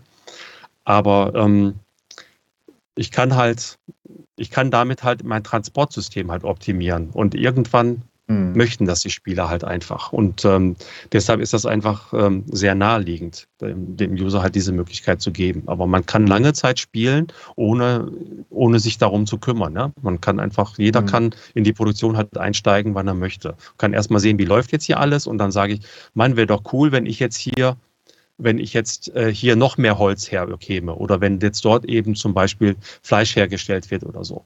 Und wenn dieser Wunsch halt kommt, dann kann man den sich halt eben erfüllen, indem man halt Geld in die Hand nimmt und Produktion übernimmt. Und das ist ja auch ein, ein großes Zielsystem des Spiels, Waren von A nach B im Prinzip äh, zu schaffen. Ne? Ist auch immer wieder in den Aufgaben drin, dass die Stadt Boston Holz braucht oder sonst irgendwie was. Dann guckt man auf der Karte, ähm, wo sind schon Holzvorräte angesiedelt und oftmals ist es dann eben auch so, dass, dass zweierlei Sachen ähm, zusammenpassen und äh, da ideal ein Bahnhof ähm, reingebaut oder angeschlossen werden kann.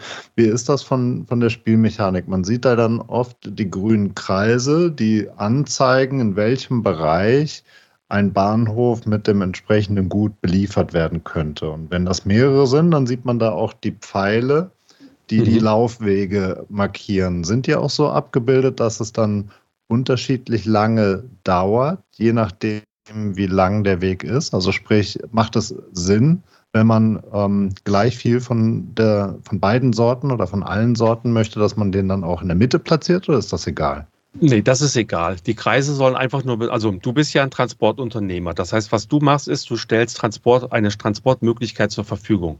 Damit die, mhm. damit die jetzt ihre Milch nicht äh, mit dem Karren halt in die Stadt bringen sollen, bring, stellst du halt einen Bahnhof in deren Nähe. Und dann können die sich überlegen, nehme ich jetzt den Karren oder nicht? Und die überlegen sich das wirklich. Die nehmen, die nehmen deine Eisenbahn nur, wenn es damit eben schneller geht, der, der ganze Transport. Mhm, mhm, und diese Kreise, die du angesprochen hast, die sagen, ist einfach nur eine Hilfe für den User. Wenn du den Bahnhof in, die, in, die, in, die, in einen solchen Kreis reinbaust, dann ähm, zählt dieser Bahnhof sozusagen als angeschlossen. Mhm. Das heißt, ein, äh, ein Betrieb kann dann, wenn er möchte, diesen Bahnhof nutzen. Es hängt natürlich dann davon ab, wo der Bahnhof hinführt. Du kannst ja irgendeinen Blödsinn bauen und dann äh, mhm. irgendeine ja. Schlangenlinie machen, dann werden die nicht mit dir fahren. Das heißt, so leicht verdienst du kein Geld. Du, okay. musst, äh, du musst dann immer noch eine gute äh, Linie anbieten. Aber das ist einfach nur so zu, zur Vereinfachung und die grünen Kreise sind so groß, damit du als User eben Spielraum hast. Und dann kannst du dir überlegen, baue ich jetzt einen Bahnhof so, dass beide Betriebe den erreichen oder, was ja auch mhm. eine, eine Strategie sein kann, jeder Bahnhof kriegt, äh, jeder Betrieb kriegt seinen eigenen Bahnhof, weil ich dann mhm. weniger, ähm, weil ich dann weniger ähm, Verkehrschaos vielleicht nachher habe oder so. Mhm. Mhm. Okay, ja, spannend. Und du hast vorher den Forschungsbaum angesprochen. Eine Frage, die mich interessiert hat, war, wie, wie kam der dazu, die Forschungspunkte über ähm, Zeit zu vergeben? Also du kriegst ja jeden Monat, sammelst du Forschungspunkte ein, aber es ist nicht unbedingt so, dass du im Spiel irgendwas erreichen musst, um ähm, forschen zu können. Also gefühlt ist es ein zeitlicher Ablauf. Das ja, ist das eine stimmt. Funktion, das ist eine Funktion, wie man Forschung bauen kann, die man gefühlt eher in weniger Spielen so vorfindet, oder? Ja, das ist äh, mit Absicht so. Also wir wollten natürlich, ähm, es ist ja eine historische Wirtschaftssimulation. Natürlich wollen wir nicht, mhm. dass Leute schon 1850 mit einer Diesellok rumfahren.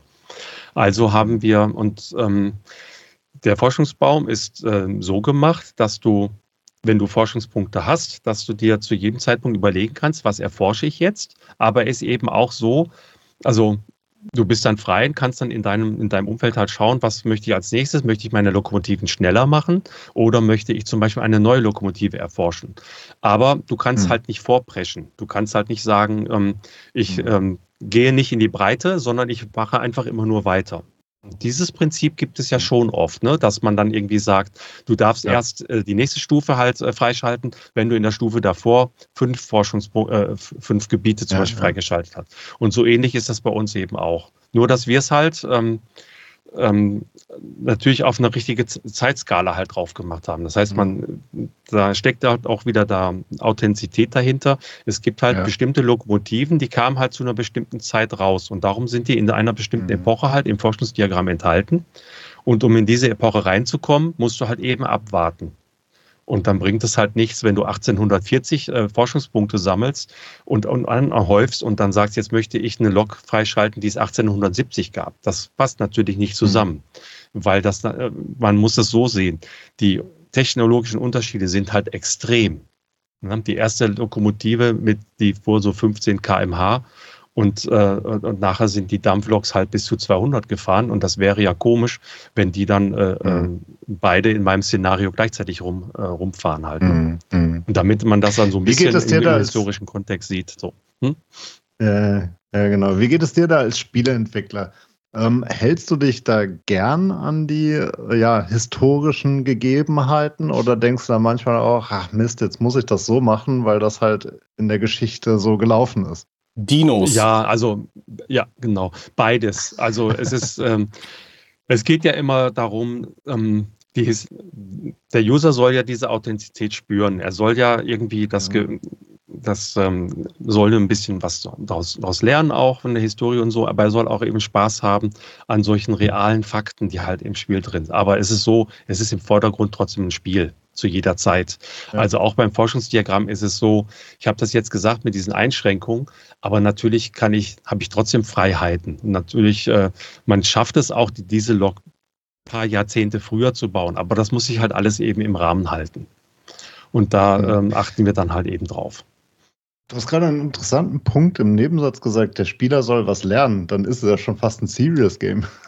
Nee, Spaß Nein, beiseite. Mit, ähm, soll, soll, soll lernen ist jetzt, äh, ist jetzt, äh, soll was lernen können, sagen wir mal so. Wie du es vorhin ja, selber okay. gesagt hast, du siehst eine Lokomotive, dann sagen wir zum Beispiel, warum diese Lokomotive so toll war. Und dann kann der User hingehen und vielleicht sagt er, oh, die sieht ja echt geil aus. Und dann, oh. und dann ähm, googelt er nochmal danach und erfährt dann was darüber. Und das, das meine ich damit. Mhm. Das Spiel selber äh, will jetzt dir nichts beibringen. Ne? Also die, die Texte, mhm. hast du ja auch schon ja, gesagt, die halten, sie sind ja alle recht kurz, aber ähm, es soll so ein paar, ich, freue mich, wenn es so ein paar Aha-Effekte gibt, wenn man sagt, ah, darum war das so, ach, deswegen konnten die da nicht bauen und solche Sachen halt. Ja, das, das, das ist, so, ist so ein Ding, was man dann in Teil 3 einbauen kann. So ein Showroom, wie es zum Beispiel Gran Turismo hat, wo, wo dann jede ähm, Lok oder jeden Zug oder einfach jeder Zug. Du wirst sofort in den Showroom reingewarpt und dann kannst du dir das alles so im Detail angucken. Und wenn du willst, dann kannst du die Türen öffnen, die Fenster runterkurbeln,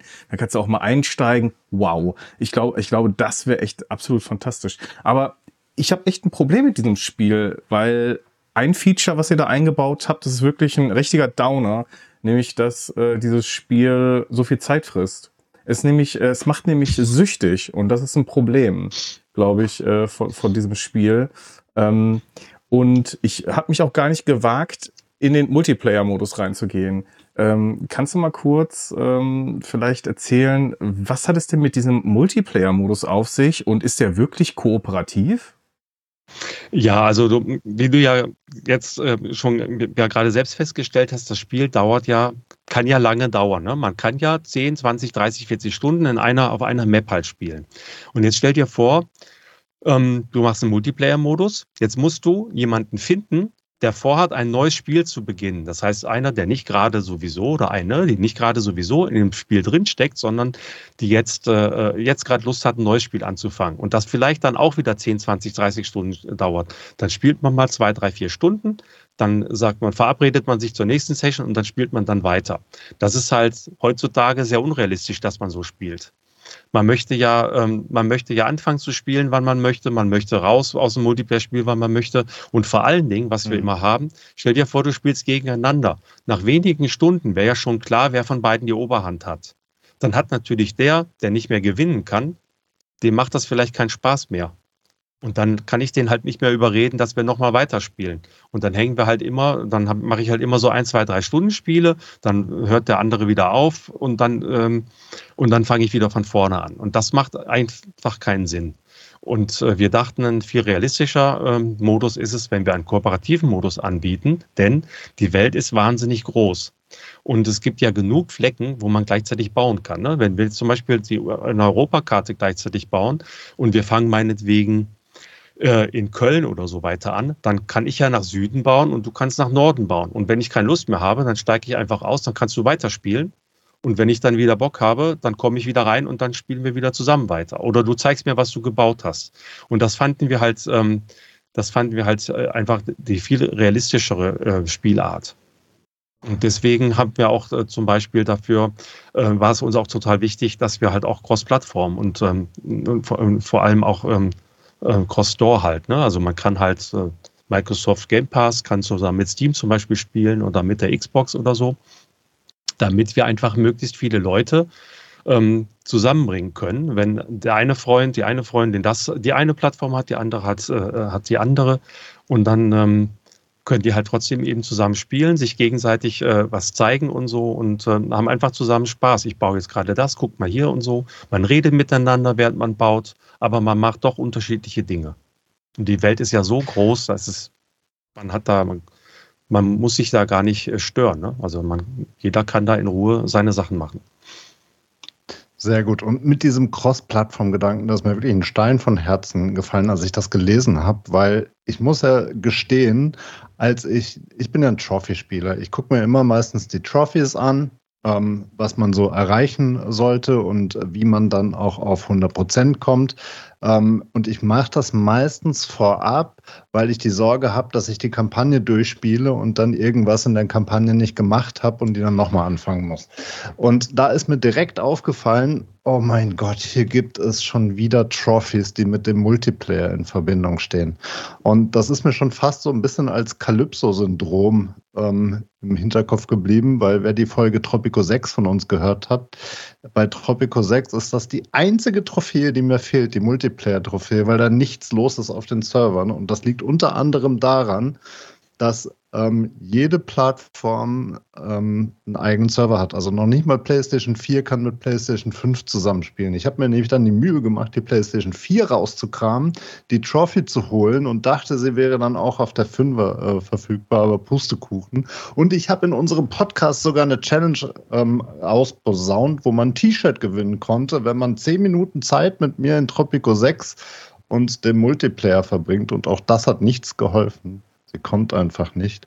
Und ähm, das äh, sagst du aber, das ist bei, bei euch nicht so.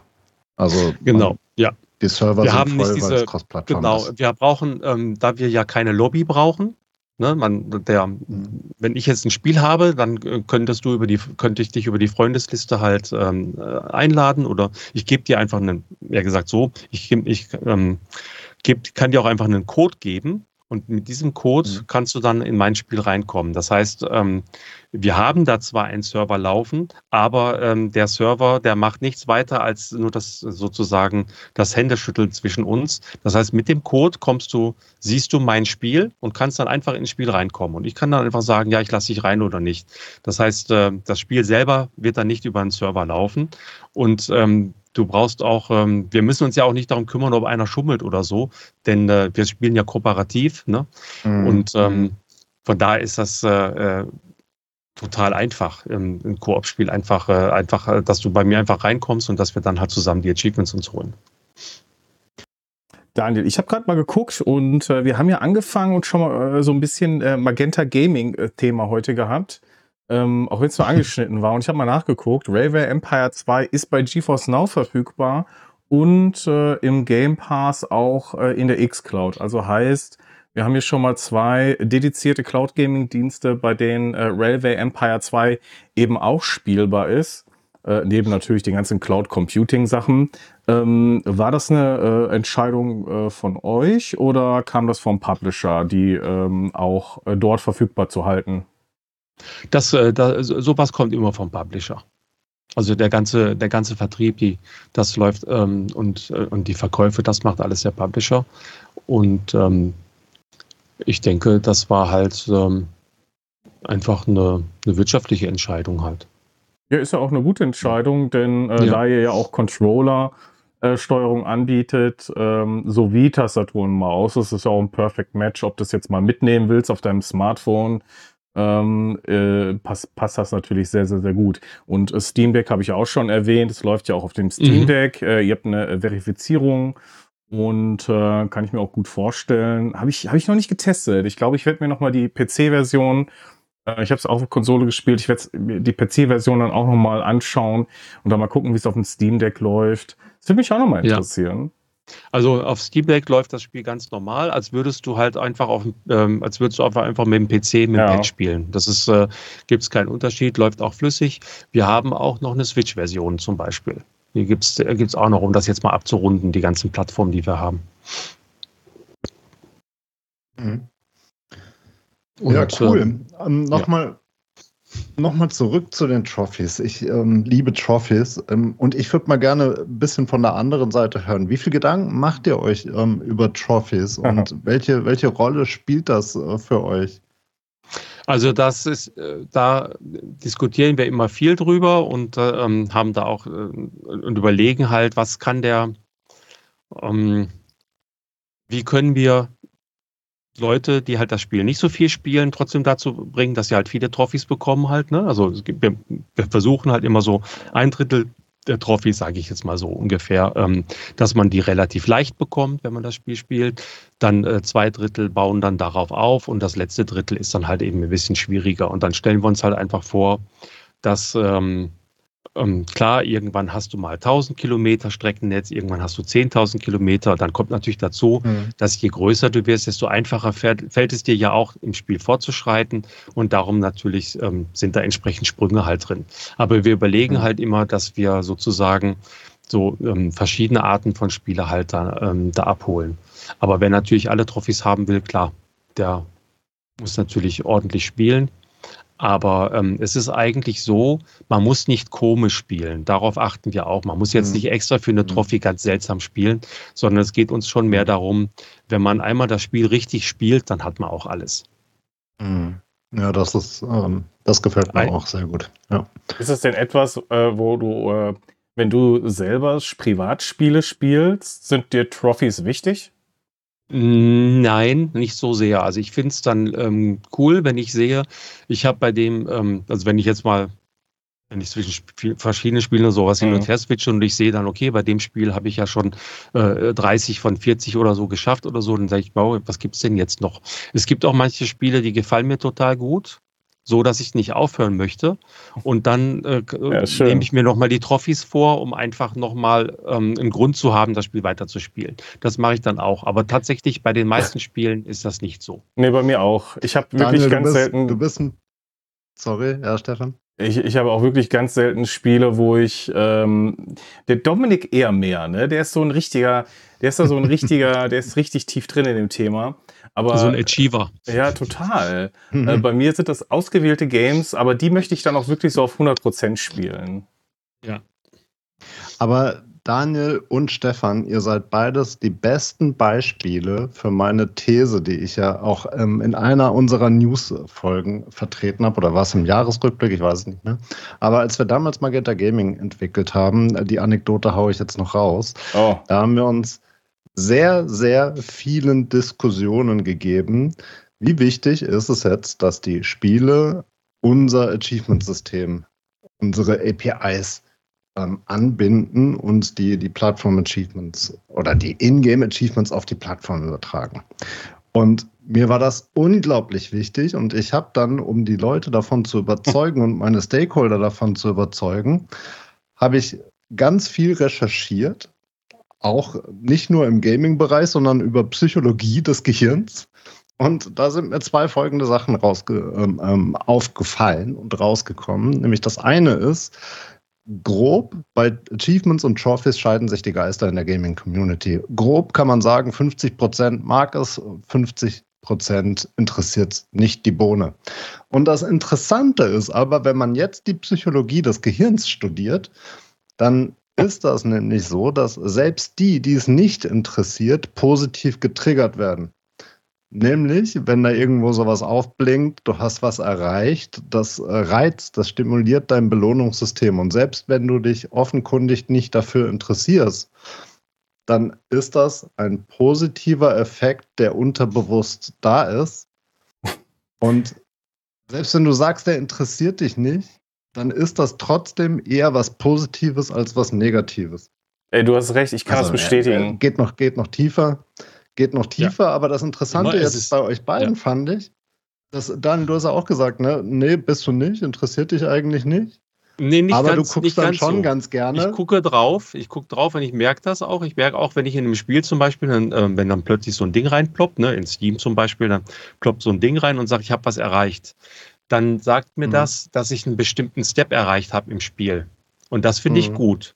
Aber es ist bei mir eben nicht so, dass ich dann, ähm, dass ich dann nachher in die Liste gucke und schaue, mhm. welches, welche Trophys brauche ich noch und was muss ich noch machen, damit ich 100% bekomme. Mhm. Das mache ich dann ja, wirklich ja. nur ganz bewusst bei einer ganz ausgewählten Anzahl von Spielen. Ja, da, da sind wir mhm. einfach 100% gleich. Das mache ich nämlich auch. Ich habe aber manchmal aber auch das Gefühl, und das es hält jetzt nicht lange an oder so, ne? aber manchmal habe ich eine bestimmte Trophy, vielleicht habe ich sie auch vorher gesehen, ich erreiche die nicht und dann habe ich aber auch ein schlechtes Gefühl. Dann denke ich mir so, äh, jetzt mache ich, mach ich den Part jetzt nochmal, um jetzt diese Trophy zu bekommen. Manchmal ist es ja easy, ne? Du hast so Rücksetzpunkte, die du dann nochmal nutzen kannst, um dann vielleicht irgendeinen Teil nochmal zu versuchen. Zum Beispiel bei einem Final Fantasy, äh, um das äh, mal auszuholen, weiß ich, es wird relativ schwierig, alle Trophies zu bekommen. Da musst du wirklich schon Crack sein und da musst du sehr viel Zeit investieren die habe ich einfach nicht mehr. Die habe ich einfach nicht mehr. Kann ich nicht. Oder ich, du spielst optimiert, du nimmst dir so einen Guide dazu und spielst wirklich, ich weiß nicht, ob du das machst, Dominik, aber man kann sich auch so Guides dazu nehmen, wo du wirklich dann von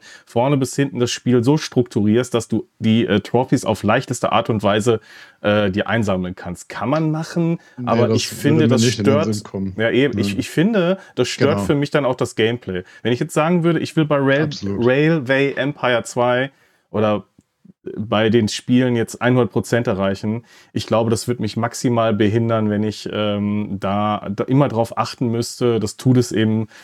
Äh, wie erreiche ich die jetzt am effizientesten und kriege ich die überhaupt? Was ich aber cool finde, manchmal ja, das, einfach das so ein Ding zu nehmen. Entertainment-Faktor. Ja, aber ich, ich finde es halt cool. Manchmal gibt es so Missable, also wo du so eine Trophäen, die du vielleicht verpassen könntest, wenn bestimmte Situationen eintreffen. Mhm. Den Check mache ich aber trotzdem. Ich gucke immer rein, gibt es da eine Trophäe, die ich verpassen könnte? Und dann achte ich vielleicht darauf. Das finde ich nämlich mhm. schade, dass es das mhm. überhaupt gibt. Also, dass man eine Entscheidung trifft, hm, du könntest hier eine Trophäe komplett missen und kannst das noch nicht mal nachholen und dann müsstest du das Spiel von vorne spielen, finde ich manchmal ein bisschen hart.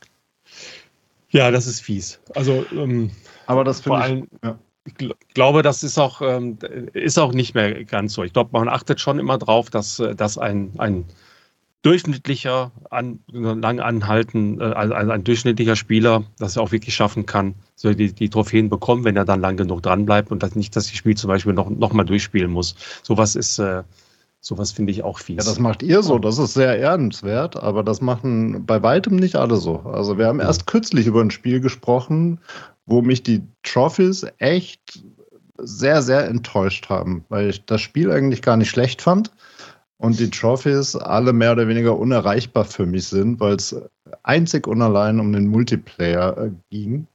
Ja. Wobei ich das noch nicht mal als Multiplayer-Spiel empfinde.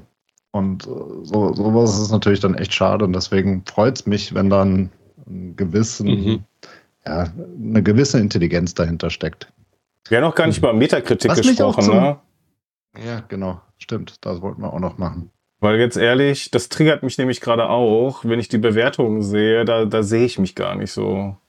Ich, ich, ich finde auch diese Kritik so ein bisschen, du hast es ja einleitend gesagt, ähm, eigentlich ja eher nur ein, äh, ein, DLC als vollwertiges Spiel, hat, trifft es irgendwie nicht ganz, ne? Nein, das ist totaler Quatsch. Also es ist, äh, es, aber es ist halt immer so. Man, da sind halt, ähm, da gibt es natürlich unterschiedliche Ansichten. Also wir haben Railway Empire 1 gemacht. Dann haben wir uns gesagt, wir konzentrieren uns darauf, dieses Spiel sozusagen zu perfektionieren und die Riesenwelt anzubieten, die im ersten Teil so Spaß gemacht hätte. So, und dann ist auch klar, dass wir das, dass wir dann die guten Spielprinzipien natürlich wieder übernehmen und die, die Spielmechaniken übernehmen, verbessern, das mit den Signalen zum Beispiel. Wir haben halt darauf geachtet, dass das Gameplay mhm. zugänglicher wird und dass die Welt größer wird. Und ähm, natürlich kann dann jemand sagen, was soll denn, das ist ja genau das Gleiche. Aber ich meine, das äh, ist, ist, ja nicht jetzt gerade so, ähm, dass es äh, dass es das sonst auch nie gibt. Ne? Ein Haufen äh, Spiele haben äh, einen Teil nach dem anderen und äh, jedes Jahr im Prinzip das Gleiche. Man aktualisiert halt Sachen aber ähm, FIFA. Aber das Spiel, äh, ja, zum Beispiel, aber das Spiel entwickelt sich so nicht weiter. Aber trotzdem ist es ja super. Also das heißt doch nicht, dass es deshalb schlecht mhm. ist. Was ich nicht verstehe, ist, warum dann jemand sich so ein Spiel kauft. Ich würde das nicht machen, wenn ich das nicht wollte. Wenn ich nicht das, wenn ich jetzt nicht gesagt hätte, das Spiel fand ich geil, ich würde es gerne und jetzt kriege ich das gleiche oder was ähnliches, noch größer, mit besserem Gameplay und, ähm, und kann mich nochmal mit den ganzen Mechaniken auseinandersetzen, die ich vorher schon so geil fand, dann kaufe ich mir das halt und dann freue ich mich ja. Das Aber warum soll ich mir das kaufen und mich nachher ärgern, dass, es, äh, dass ich das Falsche gekauft habe? Also. Nein, das ist doch total Wie stark Quatsch. ärgert euch das? Oder wie, wie, wie stark legt ihr Wert auf ähm, Rezessionen? Wir, ich kann doch, wir können doch daran ja nichts ändern, wenn wir das Spiel rausbringen und dann mhm. heißt es, es ist ja nur, es ist ja nur ein DLC. Äh, das ist, das ist absoluter Humbug. Das ist, einfach, äh, das ist einfach fiese Verleumdung. Denn das als DLC zu bezeichnen, ist ja echt total mhm. krass. Ich fand also, aber auch die ähm, Gewichtung von diesen Aussagen fand ich, äh, fand ich auch äh, ein bisschen, ein bisschen krass. Weil das, ja. diese Aussage war nämlich äh, einer der Top-Aussagen, die bei Metakritik gespielt ist von Kritikern. Mhm. Aber diese Aussage mhm. gibt es nämlich auch in normalen User-Rezensionen.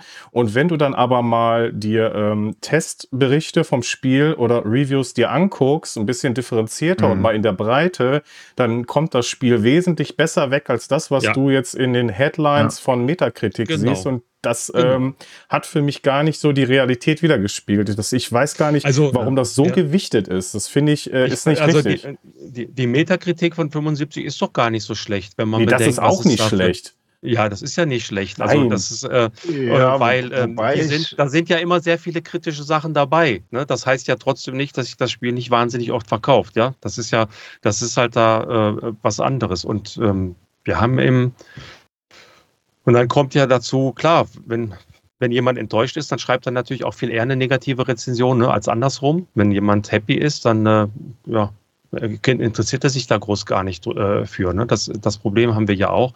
Was, äh, was sage ich mal so, was so dran schmerzt, ist, wenn dann solche unfairen Äußerungen halt kommen. Ne? Da hier, mhm. das ist ja nur ein DLC, da lache ich mich doch kaputt. Mhm. Ja, also da, das ist ja, da, das ist ja total traurig, ja. Wir machen da, macht man so ein Spiel, gibt sich total Mühe und alles, mhm. äh, schaut, dass es bugfrei auf allen Konsolen gleichzeitig rauskommt, man erweitert es, wo es nur geht, und dann kommt, äh, und dann wird so ein, so ein Quatsch erzählt.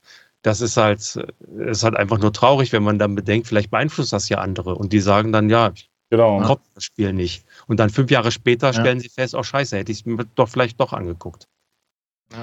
Ja. das ist genau der Punkt, den ich nämlich auch denke, weil ich ähm, würde jetzt nicht behaupten wollen, dass Metacritic das Nonplusultra an Rezessionen widerspiegelt und trotzdem ist es ja doch ein sehr, sehr bekannter und sehr globaler ja, Indikator dafür, wie gut ist ein Spiel. Und ähm, ja, natürlich, ähm, wenn man da in Nischen geht, dann ist das immer noch, noch mal umso kritischer zu betrachten. Und trotzdem ist es ja schon so, dass Railway Empire ja eine gewisse Größe einfach hat ne? und ein gewisses Volumen einfach dahinter steckt. Also es ist halt einfach nicht zu vergleichen mit einem kleinen Indie-Spiel. Ähm, und da wundert es mich halt umso mehr dann schon, dass ähm, teilweise Indie-Spiele, die lange nicht auf so einem Level stehen wie Railway Empire, dann durchaus auch eine 75 äh, beispielsweise haben. Also da hätte ich schon eigentlich erwartet, dass es ähm, hier mehr ja, holt. Der, der, ja, der Umfang sagt ja nicht immer was darüber aus, wie gut einem das Spiel gefallen hat. Ne? Wenn das man stimmt. sich über was ärgert, ja. dann hat das ja auch nichts damit zu tun, wie teuer das Spiel war. Wie gesagt, ich kann das schon nachvollziehen, wenn einer sagt, das ärgert mich. Ich, äh, aber ähm, ich, nur würde ich dann halt sagen, dann, dann kauf's halt nicht wenn du halt was ganz anderes mhm. willst. Wenn wir eine Fortsetzung machen, ist doch klar, dass die einen wollen die Kontinuität, die wollen das alte Spiel nur besser. Und die anderen wollen einfach was ganz anderes. Die wollen zum Beispiel, mhm. ähm, die wollen, dass äh, zusätzliche krasse Spieltiefen reinkommen. Wenn wir die aber einbauen würden, würden wir andere wieder abschrecken, denen das Spiel dann zu mhm. kompliziert wird. Die möchten vielleicht einfach nur locker wieder bauen und einfach Spaß dran haben. Und das können die nicht, weil das Spiel jetzt einfach sehr, sagen wir mal, viel komplizierter geworden ist, ja, oder die Komplexität halt da ähm, einfach äh, das übersteigt oder auch ähm, ähm, nicht jeder will ja für 500 Stunden lang spielen. Und wenn ich jetzt ein Spiel mache und sage, mhm. okay, eine gute Runde dauert 20, 30 Stunden. Und dann gibt es auch viele, die spielen das Spiel 30 Stunden und dann haben sie aber auch genug von dem Spiel. Das ist doch okay. Ja, aber natürlich. es kann ja nicht immer sein, dass immer jeder 500 Stunden äh, rein investieren, äh, investieren muss. Wenn das aber dann jemand so ist und sagt, okay, ich habe im ersten Teil so, so lange äh, investiert und das hat äh, und jetzt erwarte ich, dass das nächste, dass der nächste Teil wieder so viele neue Sachen bietet, dass ich auch wieder diese 500 Stunden da reinhängen kann.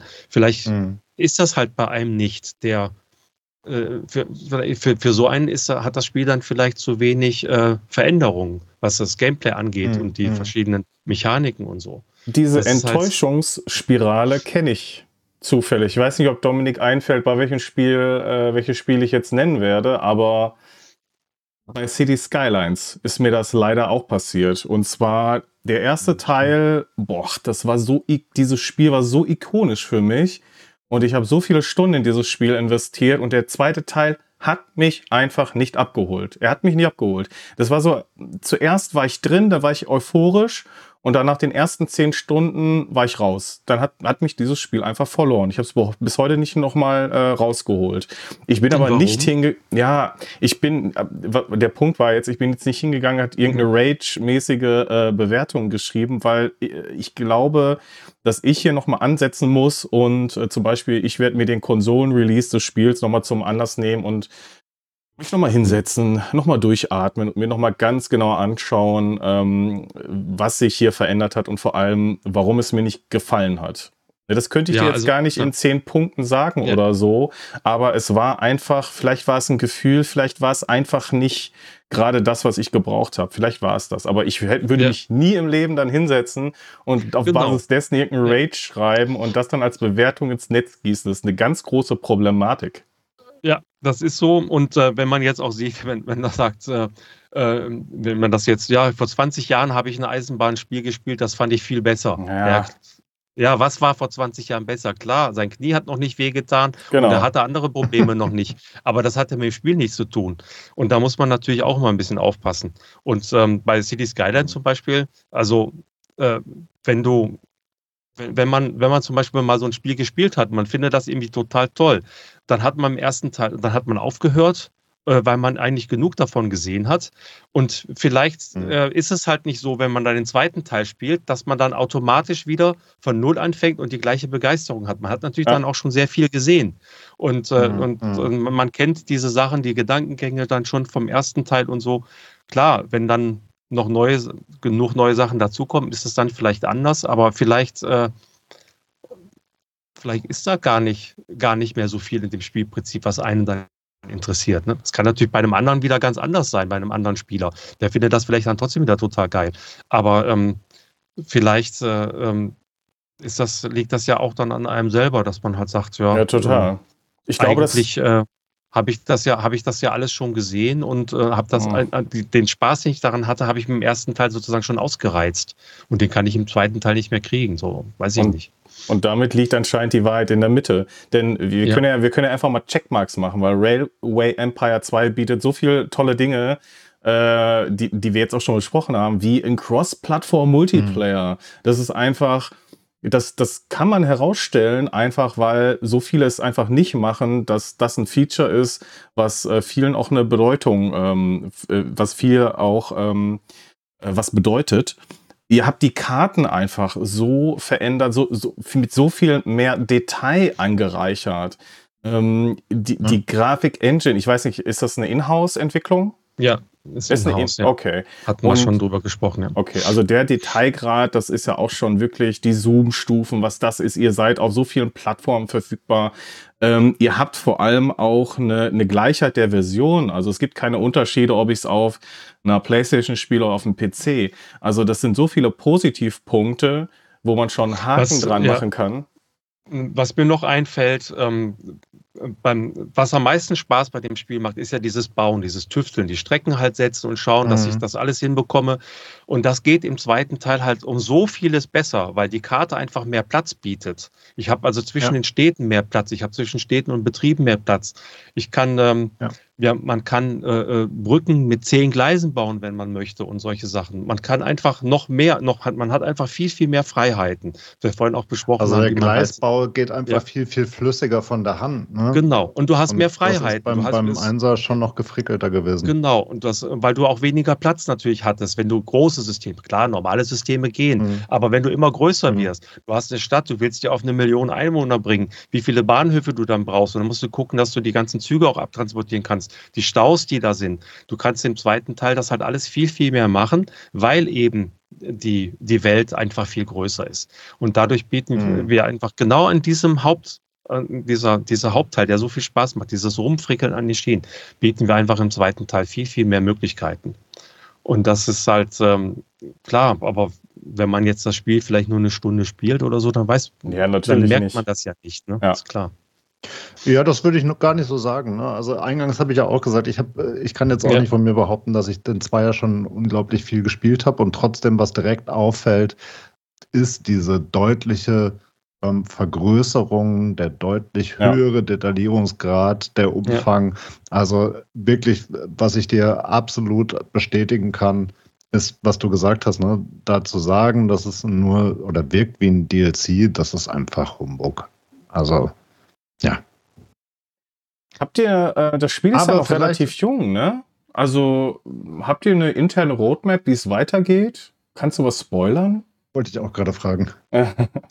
also, der, ähm, der erste DLC ist ja, ist ja angekündigt.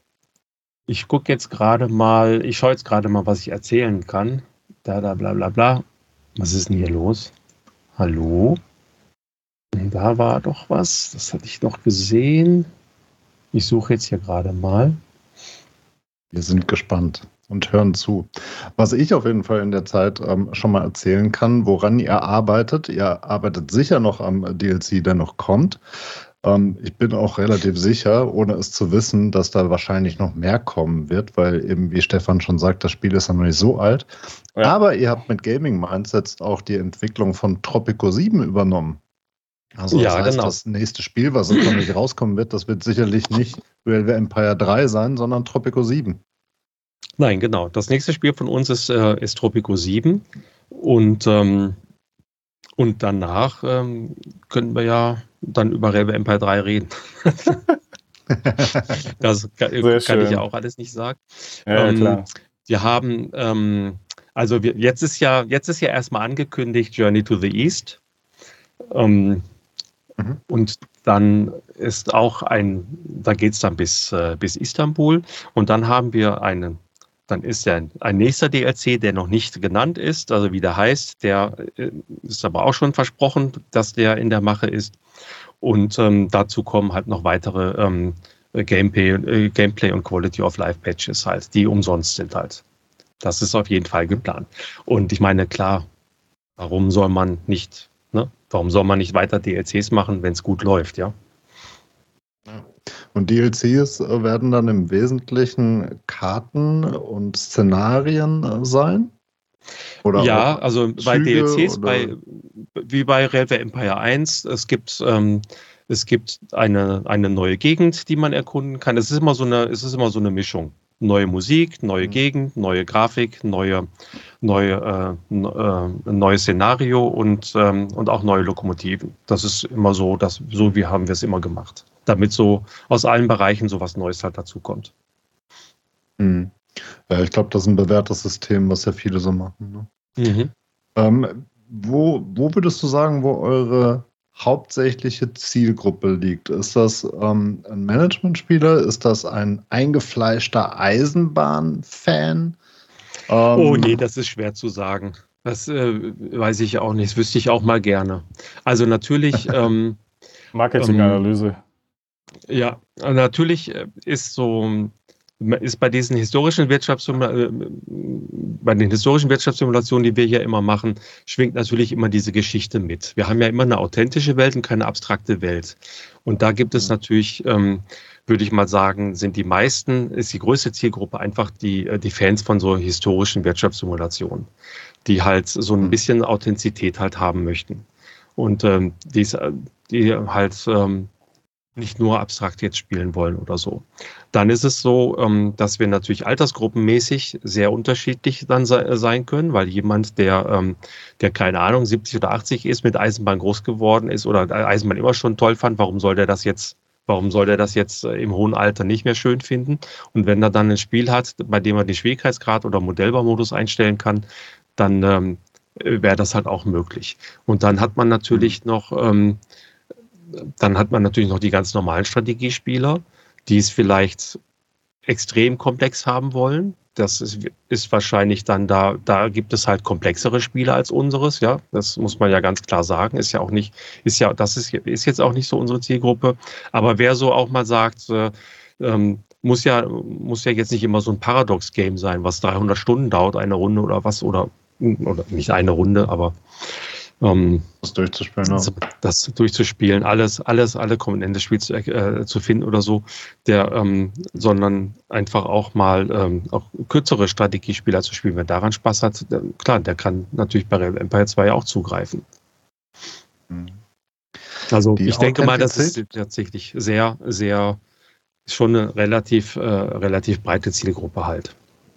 Mhm. Die Authentizität und der Realismus, der, der kommt ja sehr, sehr stark immer wieder zur Geltung, haben wir jetzt auch ein paar Mal gesagt. Ähm, es gibt ja auch den Lokschuppen bei euch. Da kann man Züge individualisieren. Ist das auch so, dass die ganzen Skins und die ganzen kleinen Facetten, die man dann da anbringen und ändern kann, ist das auch alles ähm, original und ähm, ist da, also das ist ja schon sehr detailverliebt ja. einfach, ne? Und äh, da würde nee, ich jetzt das, vermuten, ähm, mit Sicherheit nicht. Es gibt ja aus dieser Zeit äh, eigentlich kaum Farbbilder oder so. Ne? Das heißt, äh, und was man heute ah, sieht okay. in Museen, Aha. da sind die Loks ja auch angemalt, ne? Meine sind schwarz, die Räder mhm. sind in den Felgen zum Beispiel knallrot und so. Das sind so Farben. Mhm. Das ist halt in, in Museen halt äh, gern gewesen. Man darf aber nicht vergessen, ähm, man hat auch Lokomotiven gebaut, die als Hingucker halt gedacht waren. Also äh, Lokomotiven, die modern und schön und elegant aussahen. Denn man musste ja auch dafür sorgen, dass äh, die Eisenbahn von der äh, Kundschaft angenommen wird. Und die waren auch mhm. eben nicht abgeneigt, wenn irgendwas ästhetisch halt war. So und ähm, von daher ähm, spielten so äh, spielen so Formen und Farben halt auch eine Rolle. Aber ähm, das haben wir jetzt, äh, da haben wir nicht viel zu rausgefunden, wie ähm, mhm. die Lok, wie die Loks tatsächlich sein äh, sein sollten. Und ähm, da bin ich sicher, dass es überall auf der Welt und je nach äh, und, und von, von, eine, von einem Eisenbahnunternehmen zum nächsten natürlich da bestimmt auch ganz unterschiedliche Ansätze halt gab. Aber wir, bei, wir bieten sozusagen die Loks an mit einem mit, mit einer ästhetischen Farbe, die jetzt nicht äh, zu wild ist und die auch zum, zum Design äh, der, der Lok halt passt. Und ähm, im Lokschuppen kann man sich die angucken und durch die Individualisierung der Lok kann man einfach nochmal sagen, das ist jetzt meine Lieblingslok, ich finde die am schönsten mhm. und dann kann ich die halt, und die setze ich zum Beispiel am meisten ein und da wollten wir einfach nur noch dem Spieler nochmal so ein i-Tüpfelchen geben und sagen, jetzt kannst du halt eben drei Farben an der Lok halt beliebig äh, verändern. Damit es dir halt noch mehr Spaß macht, so mit den Loks mitzufahren und äh, sie deinen Freunden zu zeigen zum Beispiel. Ist aber reine Ansicht, also Skin-Sache, keine Funktionalität, was du da machen kannst. Genau, das ist nur, das ist nur rein. Ähm, man ändert ähm, von verschiedenen, man, man kann die ganze Lok farblich halt verändern an verschiedenen Stellen. Mhm. Mit, äh, mit, mit, mit verschiedenen Farben halt, ja. Ja, schön. Also ich glaube, wir haben schon eine ganze Menge durchgesprochen. Ähm, ich bin ja auch großer Tropico 7-Fan, also ich, ich freue mich auch schon darauf. Willst du da vielleicht irgendwas verraten, was, was ähm, ihr jetzt anders machen werdet? Ähm, weil es ja schon auch ein, ein Da kann ich jetzt wirklich gar nichts zu sagen. okay, ja, Dominik hat schon auch, Dominik hat sich spekuliert hier. Ja. ja. Nochmal, ich habe die Frage nicht verstanden. Du freust dich aber auch drauf, dass er jetzt äh, ja, Tropico 7 macht. Selbstverständlich. wir, haben uns, wir haben uns, nein, überhaupt nicht. Wir haben uns im Prinzip drum gerissen. Also wir sind total happy damit. Ja, das äh, lässt ja schon mal hoffen. Ja, schön. Ich habe übrigens gerade nochmal recherchiert, weil mir das keine Ruhe gelassen hat, nämlich Darkstar One. Ich weiß, ich weiß ja nicht, wann ihr das hier hört, im Podcast, ne? Aber im Moment gibt's Darkstar One einfach für unverschämte 98 Cent bei GOG. Also wer, wer das nicht kauft, ich meine, Normalpreis 9 Euro für so einen Klassiker. Ähm, also äh, kaufen, also äh, vor allem DRM-frei, ne? kein, kein äh, Kopierschutz mit dabei. Äh, und da könnt ihr direkt noch Sacred Gold mitnehmen. Das äh, ist ja, und auch die, kann ich auch noch verraten, die Raumschlachten machen immer noch saumäßig Spaß. Man kann ja. sie ähm, auch mit der Maus perfekt spielen oder mit dem Pad natürlich. Man braucht aber jetzt, man muss nicht mit dem Pad äh, am, am, PC spielen. Es geht auch gut mit der Maus, mit dieser bewährten Shooter-Steuerung. Und ähm, die großen ähm, Schlachten, ähm, mit den haufenweisen Gegnern und Freunden, die zusammen da ähm, gegeneinander kämpfen. Das macht einfach total viel Spaß.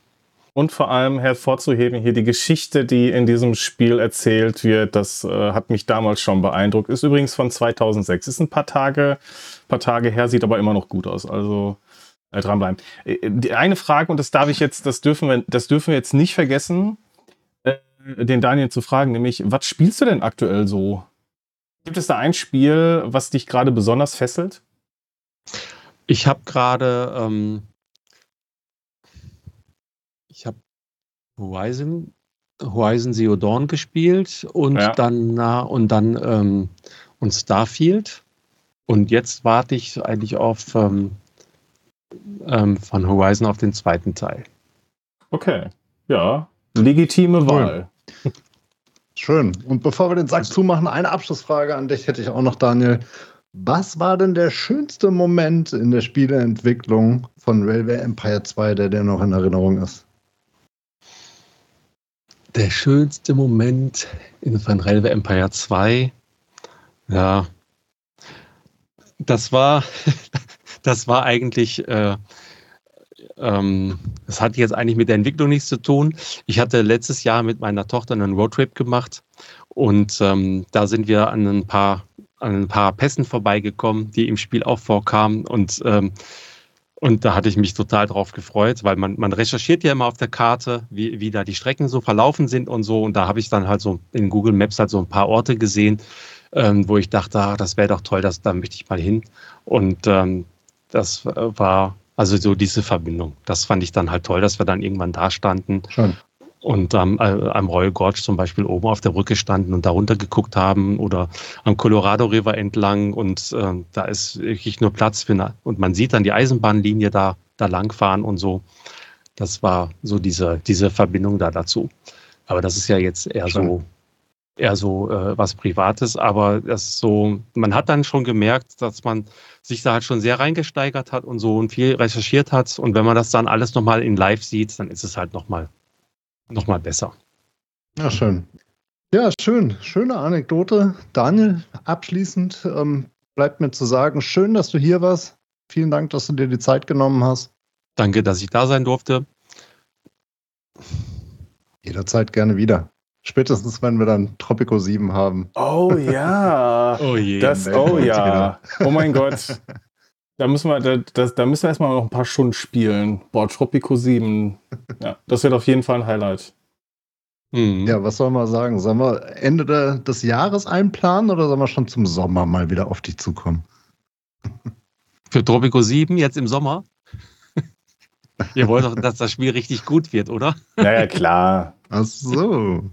Gut Ding will Weile haben. Das ist so. Das ist so. Ja, dann geben wir dir noch ein paar Monate Zeit. Dankeschön. Ja, schönen Dank, dass du hier warst. Vielen Dank, ihr da draußen, fürs Zuhören. Ich hoffe, ihr habt es auch genossen, mal ein paar Einblicke hier in Railway Empire 2 und in die Spieleentwicklung bei Gaming Minds äh, zu bekommen. Empfehlt uns gerne weiter gebt uns eine 5-Sterne-Bewertung oder was auch immer auf eurer Plattform da draußen ähm, zu vergeben ist. Und interagiert mit uns, sagt uns, wie ihr es fandet, was ihr gerne weiter hören würdet und bleibt weiter dran. Tschüss von meiner Seite. Tschüss. Ich wünsche euch eine gute Nacht, einen schönen Tag und bis zum nächsten Mal. Tschüss. Thank you.